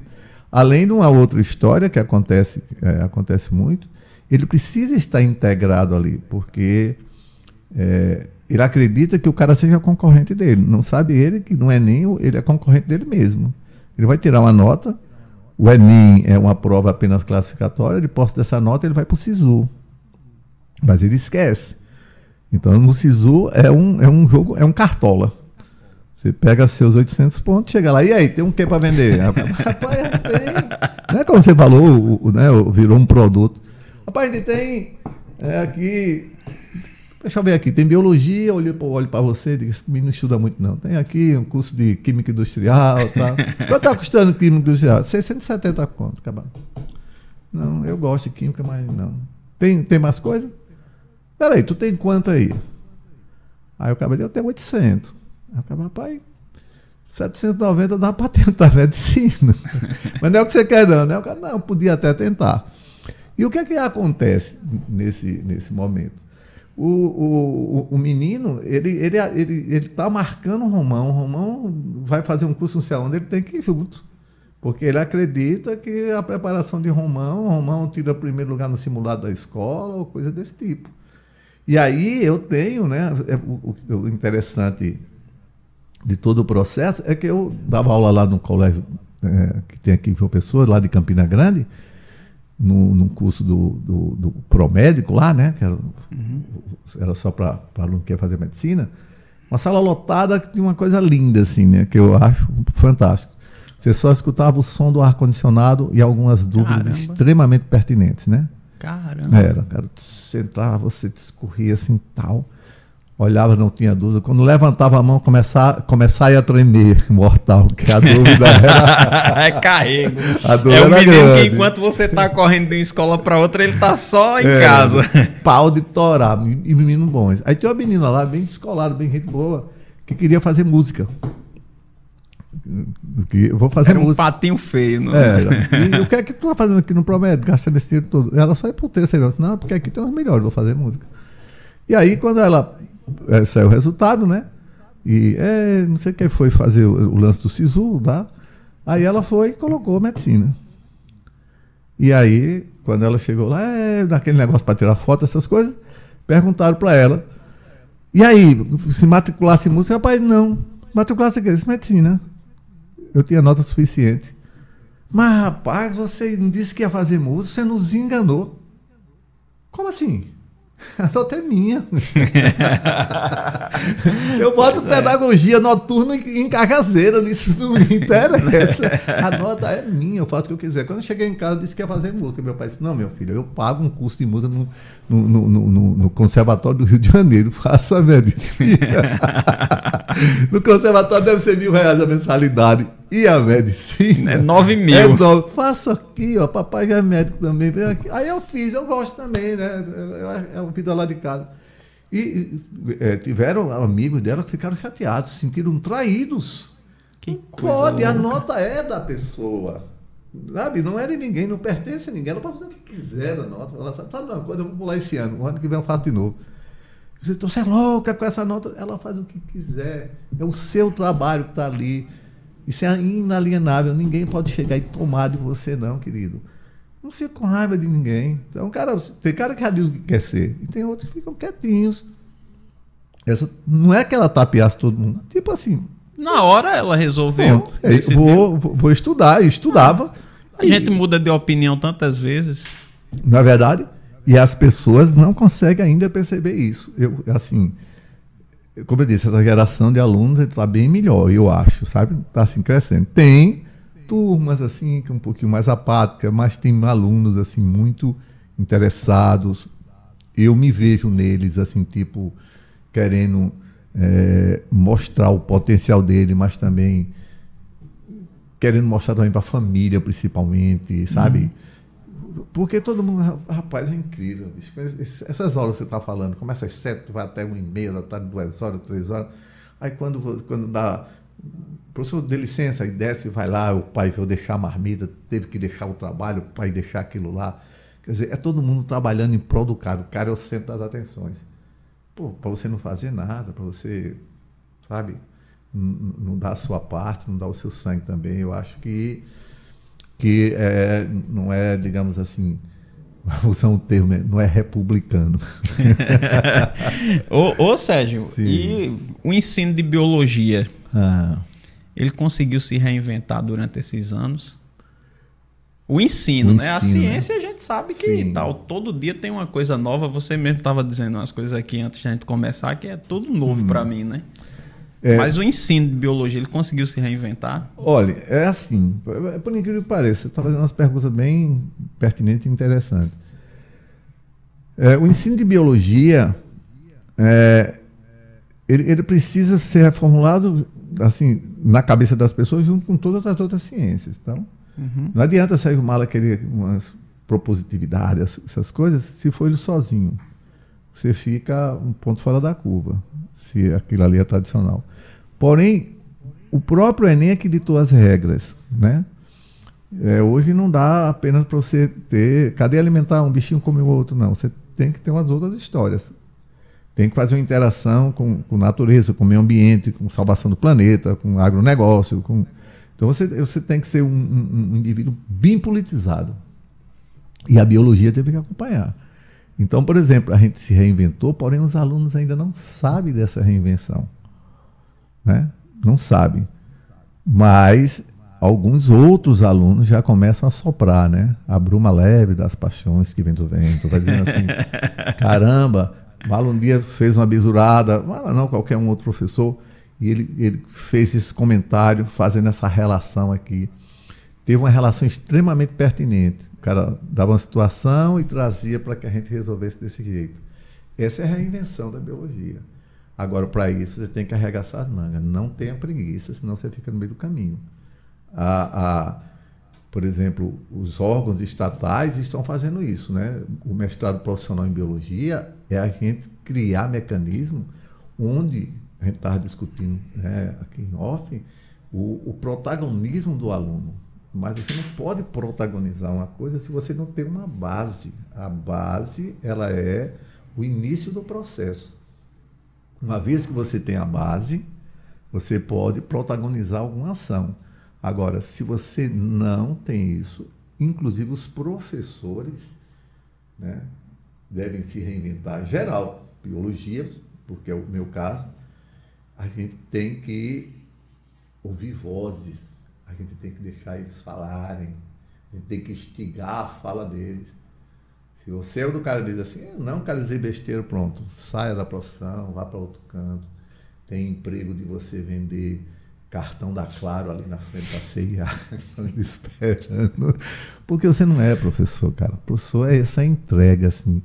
E, e, e, nada que se fale é bobeira. É não. Talvez você não tenha ainda a capacidade de perceber como essa geração está pensando. Então, o que você acha que pode ser bobeira tem uma pertinência muito grande para coisas que estão acontecendo e você não está se dando conta. Então, esse aluno, essas pessoas, elas têm que ser ouvidas, elas têm que ter voz, elas têm que se empoderar e dizer assim: olha, você não precisa ser o, né, o, o cara para discursar na, na, na, na reunião da ONU, não. Qualquer pessoa, você vai dizer alguma coisa. As pessoas podem achar bom, achar ruim, você tem voz. E aqui, nessa, nessa sala que eu mando nela, né, a escola não, a escola não me pertence. Mas essa sala, nesse momento, ela é minha.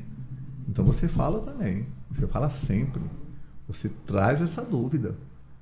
Eu, eu, eu adoro, eu adorava, né? Tô, eu tô, tô me reinventando, né? Mesmo depois de velho, é incrível isso. Você minha... tá muito bem, viu, Sérgio? Você tá muito bem, cara. eu, eu, eu vou.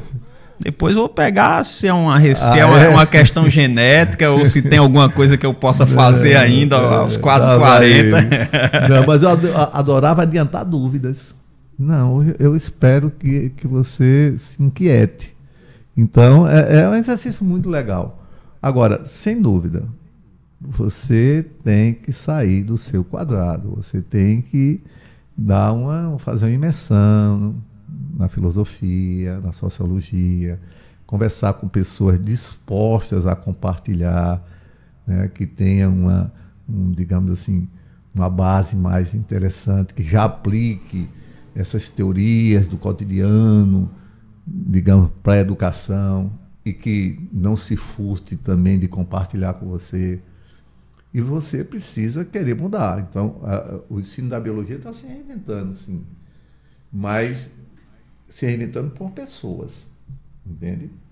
Porque quando você quer entrar no mercado agora, eu vejo muitos jovens que, que chegam para mim e já, assim, já me entristece um pouquinho. Professor, estou terminando o terceiro ano. Professor, Ó, eu, eu, sou afim de ser professor de facul. Aí eu, eu, eu tenho de dor, que danado é facul? Aí o cara diz, faculdade? Aí eu digo, ah, sim, você quer moleza, né? Você, quer, você não quer ensinar, né? Aí o cara, não, é, é porque é fazer seminário, passar trabalho. Né? não. Vem aqui para o ensino médio, vem para tu ver como é que é. É, digo, ah, é status que você quer. Não, ei, vá para outra área, faça psicologia. Aí os caras ficam, não, deixa de onda, malo, deixa eu digo, não, olha como tu já começou errado. Olha como começou. Tu está acreditando que o professor vai ter um status, vai ter, eu quero de facul, de facul. Aí tu está dizendo que eu sou menor, porque eu não dou aula em facul. Eu já dei aula em facul. Não é legal. Legal é aqui. Aqui fervilha ideias. Aqui o cara não chega cansado de trabalho, entende? Aqui vocês são jovens, aqui vocês podem ser o que quiserem. E o cara fica olhando para mim. Não, não se senta agredido, não, professor. O senhor é top. Senhor... Eu digo, não, mas não é assim que é agredido. Você é agredido uma classe toda. Quando nós estamos aqui na base, lutando, lágrimas de sangue aqui, tá? o suor escorre aqui, e você está dizendo, eu quero ser professor de faculdade, como se eles fossem diferentes da gente. Uhum. Não são. E eles só têm eles, eles só têm vida boa quando vocês passam por aqui. Só que vocês que passam por aqui não vão para a facul. Vocês vão para a Universi, né? facul é para geralmente quem está trabalhando, coisa desse tipo. É muito difícil. O jovem vai para a facul fazer o quê? Né? É verdade. Aí a gente, a gente eu, eu, tento dar assim umas mas eu, eu tenho um bom, um bom, relacionamento com o aluno. Eu, graças a eu Deus. Eu sei disso. Mas, Sérgio, diga ali. Dessa, você passa por várias gerações, né? Sim. Por várias não, né, Lincoln? Tá danado que quer matar. Diga algum. agora, agora, se brincar, Sérgio, Lincoln é da tua idade, viu? Se é, brincar. Lincoln é jovem, é uma criança. Lincoln é um super saiyajin, rapaz. O bicho não envelhece, não. É, é coisa né? incrível, velho. Fala, Lincoln. Sim. E aí, como é que tu vê essas últimas gerações, diz que tá muito diferente, né? Eu posso falar que também eu vejo uma certa diferença. É. Mas você que tá lá convivendo com eles, já passou por vários. Sei. Como é que tu vê essas gerações pra frente, assim? Lincoln, olha, eu, o que eu vejo, sabe? São pessoas mais compromissadas. Parece que eles têm uma responsabilidade maior. E parecem que eles sabem que eles serão os únicos responsáveis por gerir a vida deles. Isso é a opinião de quem está lá no batente, que, que, tem uma outra visão. Se você trouxer 10 professores aqui, oito vão dizer que estão desinteressadas, são, eu acredito, entende? E por que é que eu tenho essa visão? Eu tendo ver além das aparências, além do que eles aparentam ser. É um exercício um pouquinho diferente né? É muito mais, é, digamos assim, custoso tal, mas eu consigo ver que eles já colocam um pouco mais de responsabilidade na missão que está dada a eles do que algumas outras gerações. Por exemplo, eles continuam fazendo as mesmas coisas, farrinhas, aquelas coisas todas, mas é diferente, por exemplo, de há 20 anos, vamos dizer. Até porque a sociedade era outra, né? A sociedade está em constante movimento e mudanças. Aí tinha muita gente que queria as coisas e conseguiram, e outros que não queriam nada mesmo declaradamente. Declarar, não quero, não quero, mala, isso não é para mim. Não quero, vou ser empresário, vou ser vaqueiro, vou, vou andar com vaquejada, é. Motoqueiro, de peraí, rapaz, tenha calma. calma não, assim não, né? É, quero, mas não quero mesmo. Aí, cara, moléstia. O cara nem calma. sabe o que é e é. já tá dizendo que não, não quer. Não, não tem jeito. Aí, aí eu lembro da Revolução dos Cravos, né? Quando os tenentes perguntavam aos tenentes Tenente, o que é que vocês querem com essa revolução? Disse, Olha, o que eu quero eu não sei. Agora, o que eu não quero é isso que está aí. Né?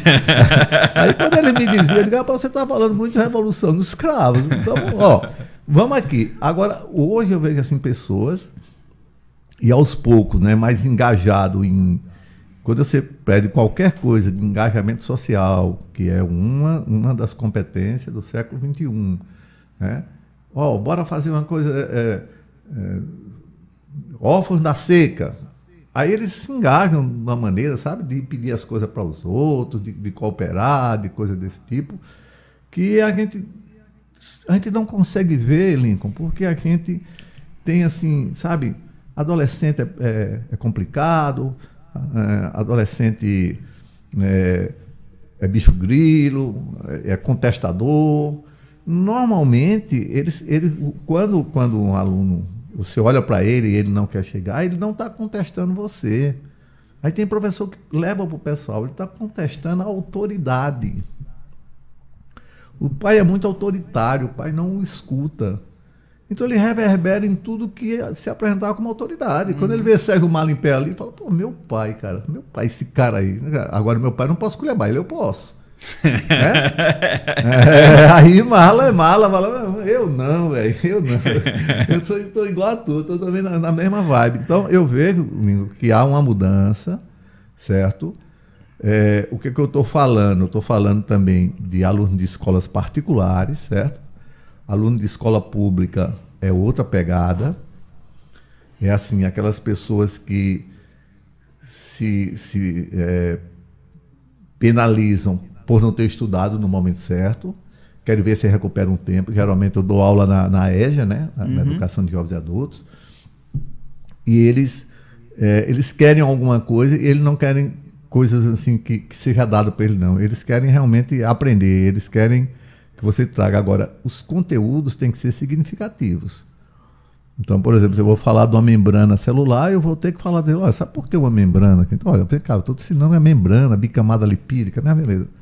Veja só, se eu não estudasse isso, como é que eu faria que um remédio entrasse aqui e fosse lá dentro, pegasse esse bichinho que está aqui dentro, bloqueasse ele? Eu tenho que saber por onde entra, por onde sai. Por isso que eu estudo isso, quer dizer, eu dou um significado àquilo que eu estou dizendo. Aí eles começam a dizer, eita, é mesmo, né, pastor? É. Aí eles começam a ver que aquilo ali tem um sentido. Não estou dizendo eu, eu, ah, o sexo é diferente. Não. Mas tem muita gente que ensina membrana por membrana. Não tem nenhum sentido. Não tem nenhum sentido. Você diz, para que danado estudar uma coisa dessa? Mas aí, quando você começa a ter esse interesse, você começa a despertar interesse deles. Então eu vejo uma geração, eu vejo um, uma, uma, um, um povo hoje de assim uma grande responsabilidade. Agora, o jovem de classe menos favorecida economicamente, ele é extremamente vulnerável. Vulnerável à droga, vulnerável a, a, a atingir os objetivos mais rápido. Ele quer para ontem. Ele, ele, ele se pergunta muito é, o porquê. Não é uma inveja, é, é, é uma inquietação. Por que o outro tem? Por que eu não tenho? Principalmente aqueles que têm uma capacidade maior de, de, de, lidar com informações. Ele fica meio angustiado. Assim, por que e por que eu? Né? questionando por que, que eu nasci aqui, por que, que meu pai é agressivo comigo, por que tem todas essas coisas. E aí o professor não está preparado para responder. E aí a gente vai perder um aluno, vai perder um ser humano, vai perder uma pessoa. Porque a escola, que você falou, quem vai salvar a escola, essa escola não tem como se salvar. Porque a escola não são as paredes, aquilo são as construções. As escolas são as pessoas. Então é, é o que pulsa ali dentro. A escola, a partir do momento que a gente entra ali, ela começa a pulsar junto com a gente. Mas quando a gente sai, fica vazio, fica só parede. Agora, na pandemia, eu, eu olhava isso e dava vontade de chorar, aquelas salas todas vazias. É verdade, assim. Sou muito emotivo para essas coisas. Sei por que nem porque eu não chorei hoje aqui.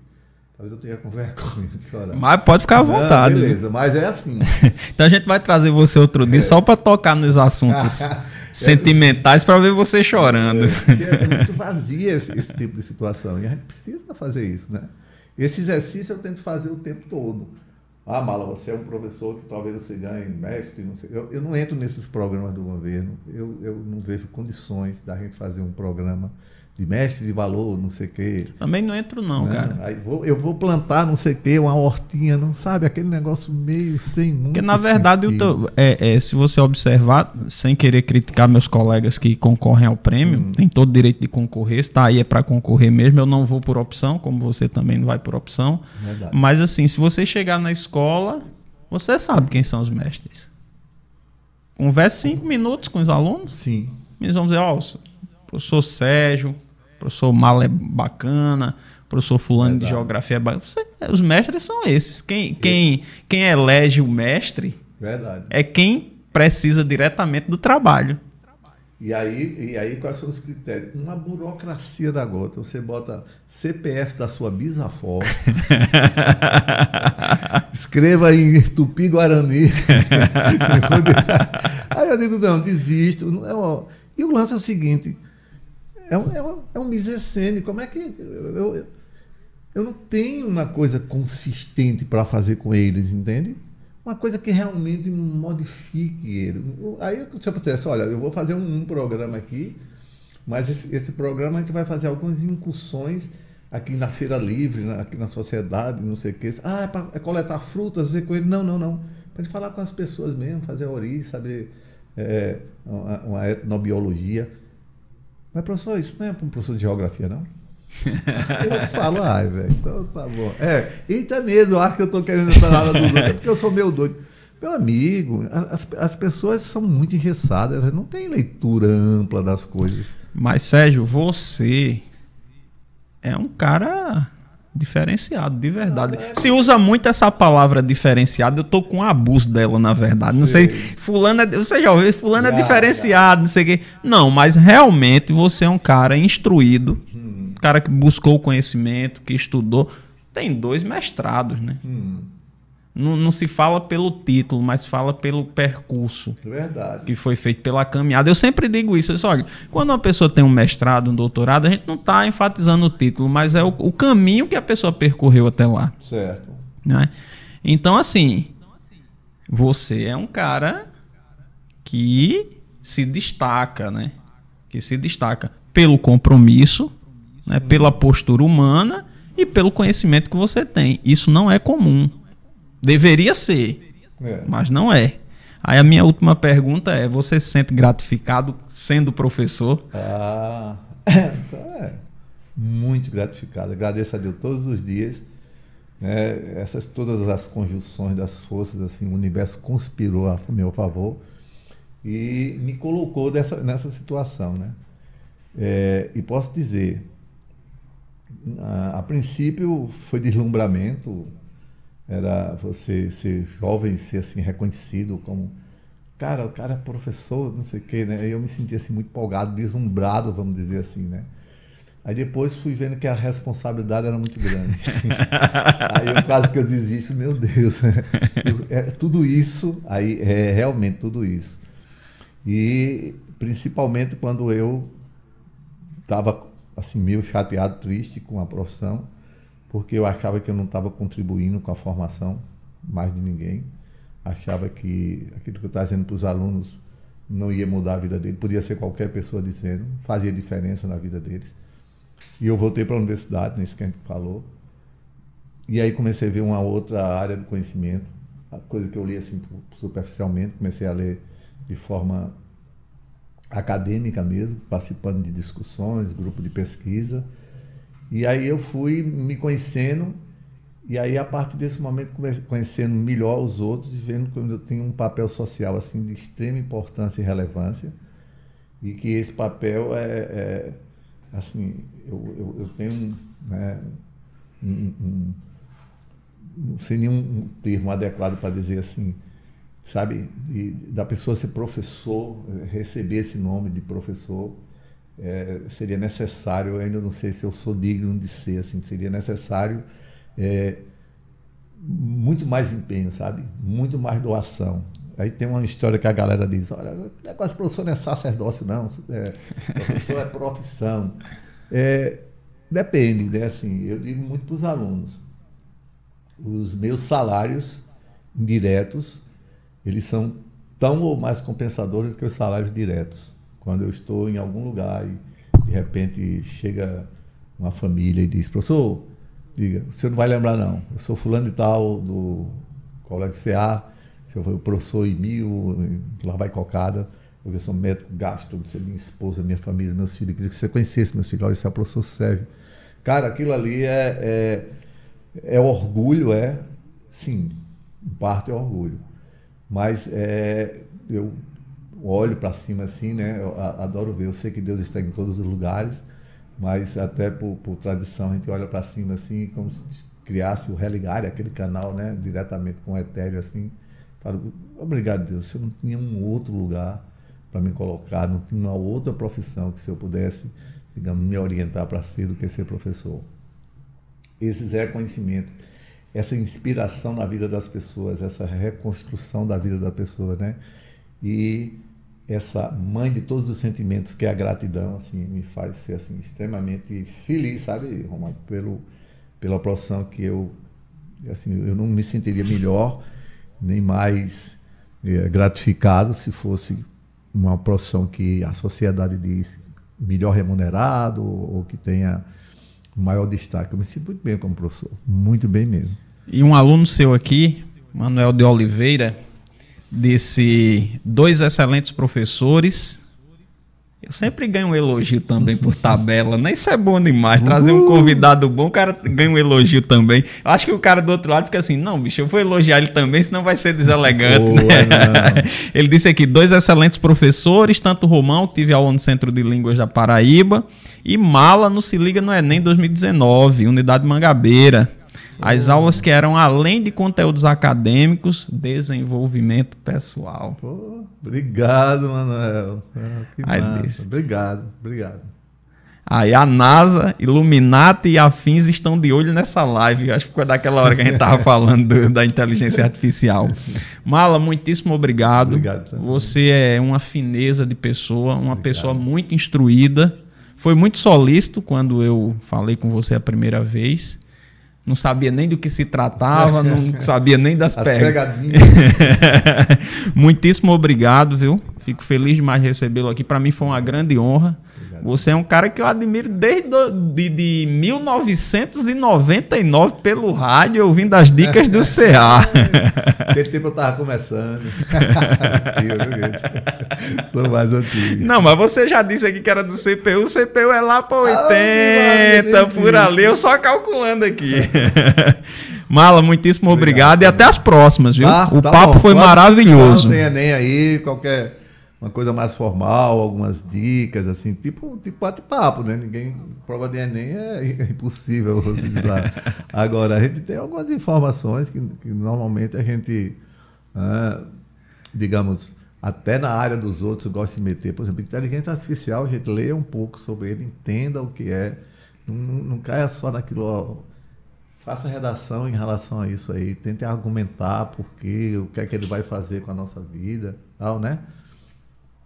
Qualquer coisa que tenha complicações climáticas, destruição do nosso planeta.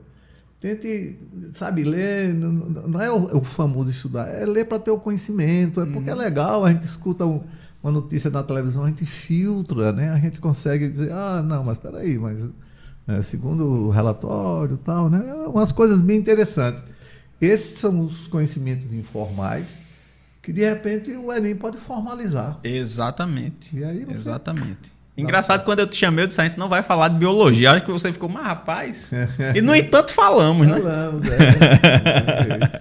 e de tantas outras coisas, né? Joia, meu irmão. Valeu. Galera, obrigado a todo mundo que assistiu. Obrigado a todo mundo que ainda vai assistir, que o pessoal assiste mais depois. Ah, é, né? É, obrigado 11K Estúdio. Obrigado, Sérgio Mala, mais uma vez. Eita. Obrigado ao Pastelão Mania. E terça-feira tem mais. Valeu. Valeu, Sérgio. Valeu.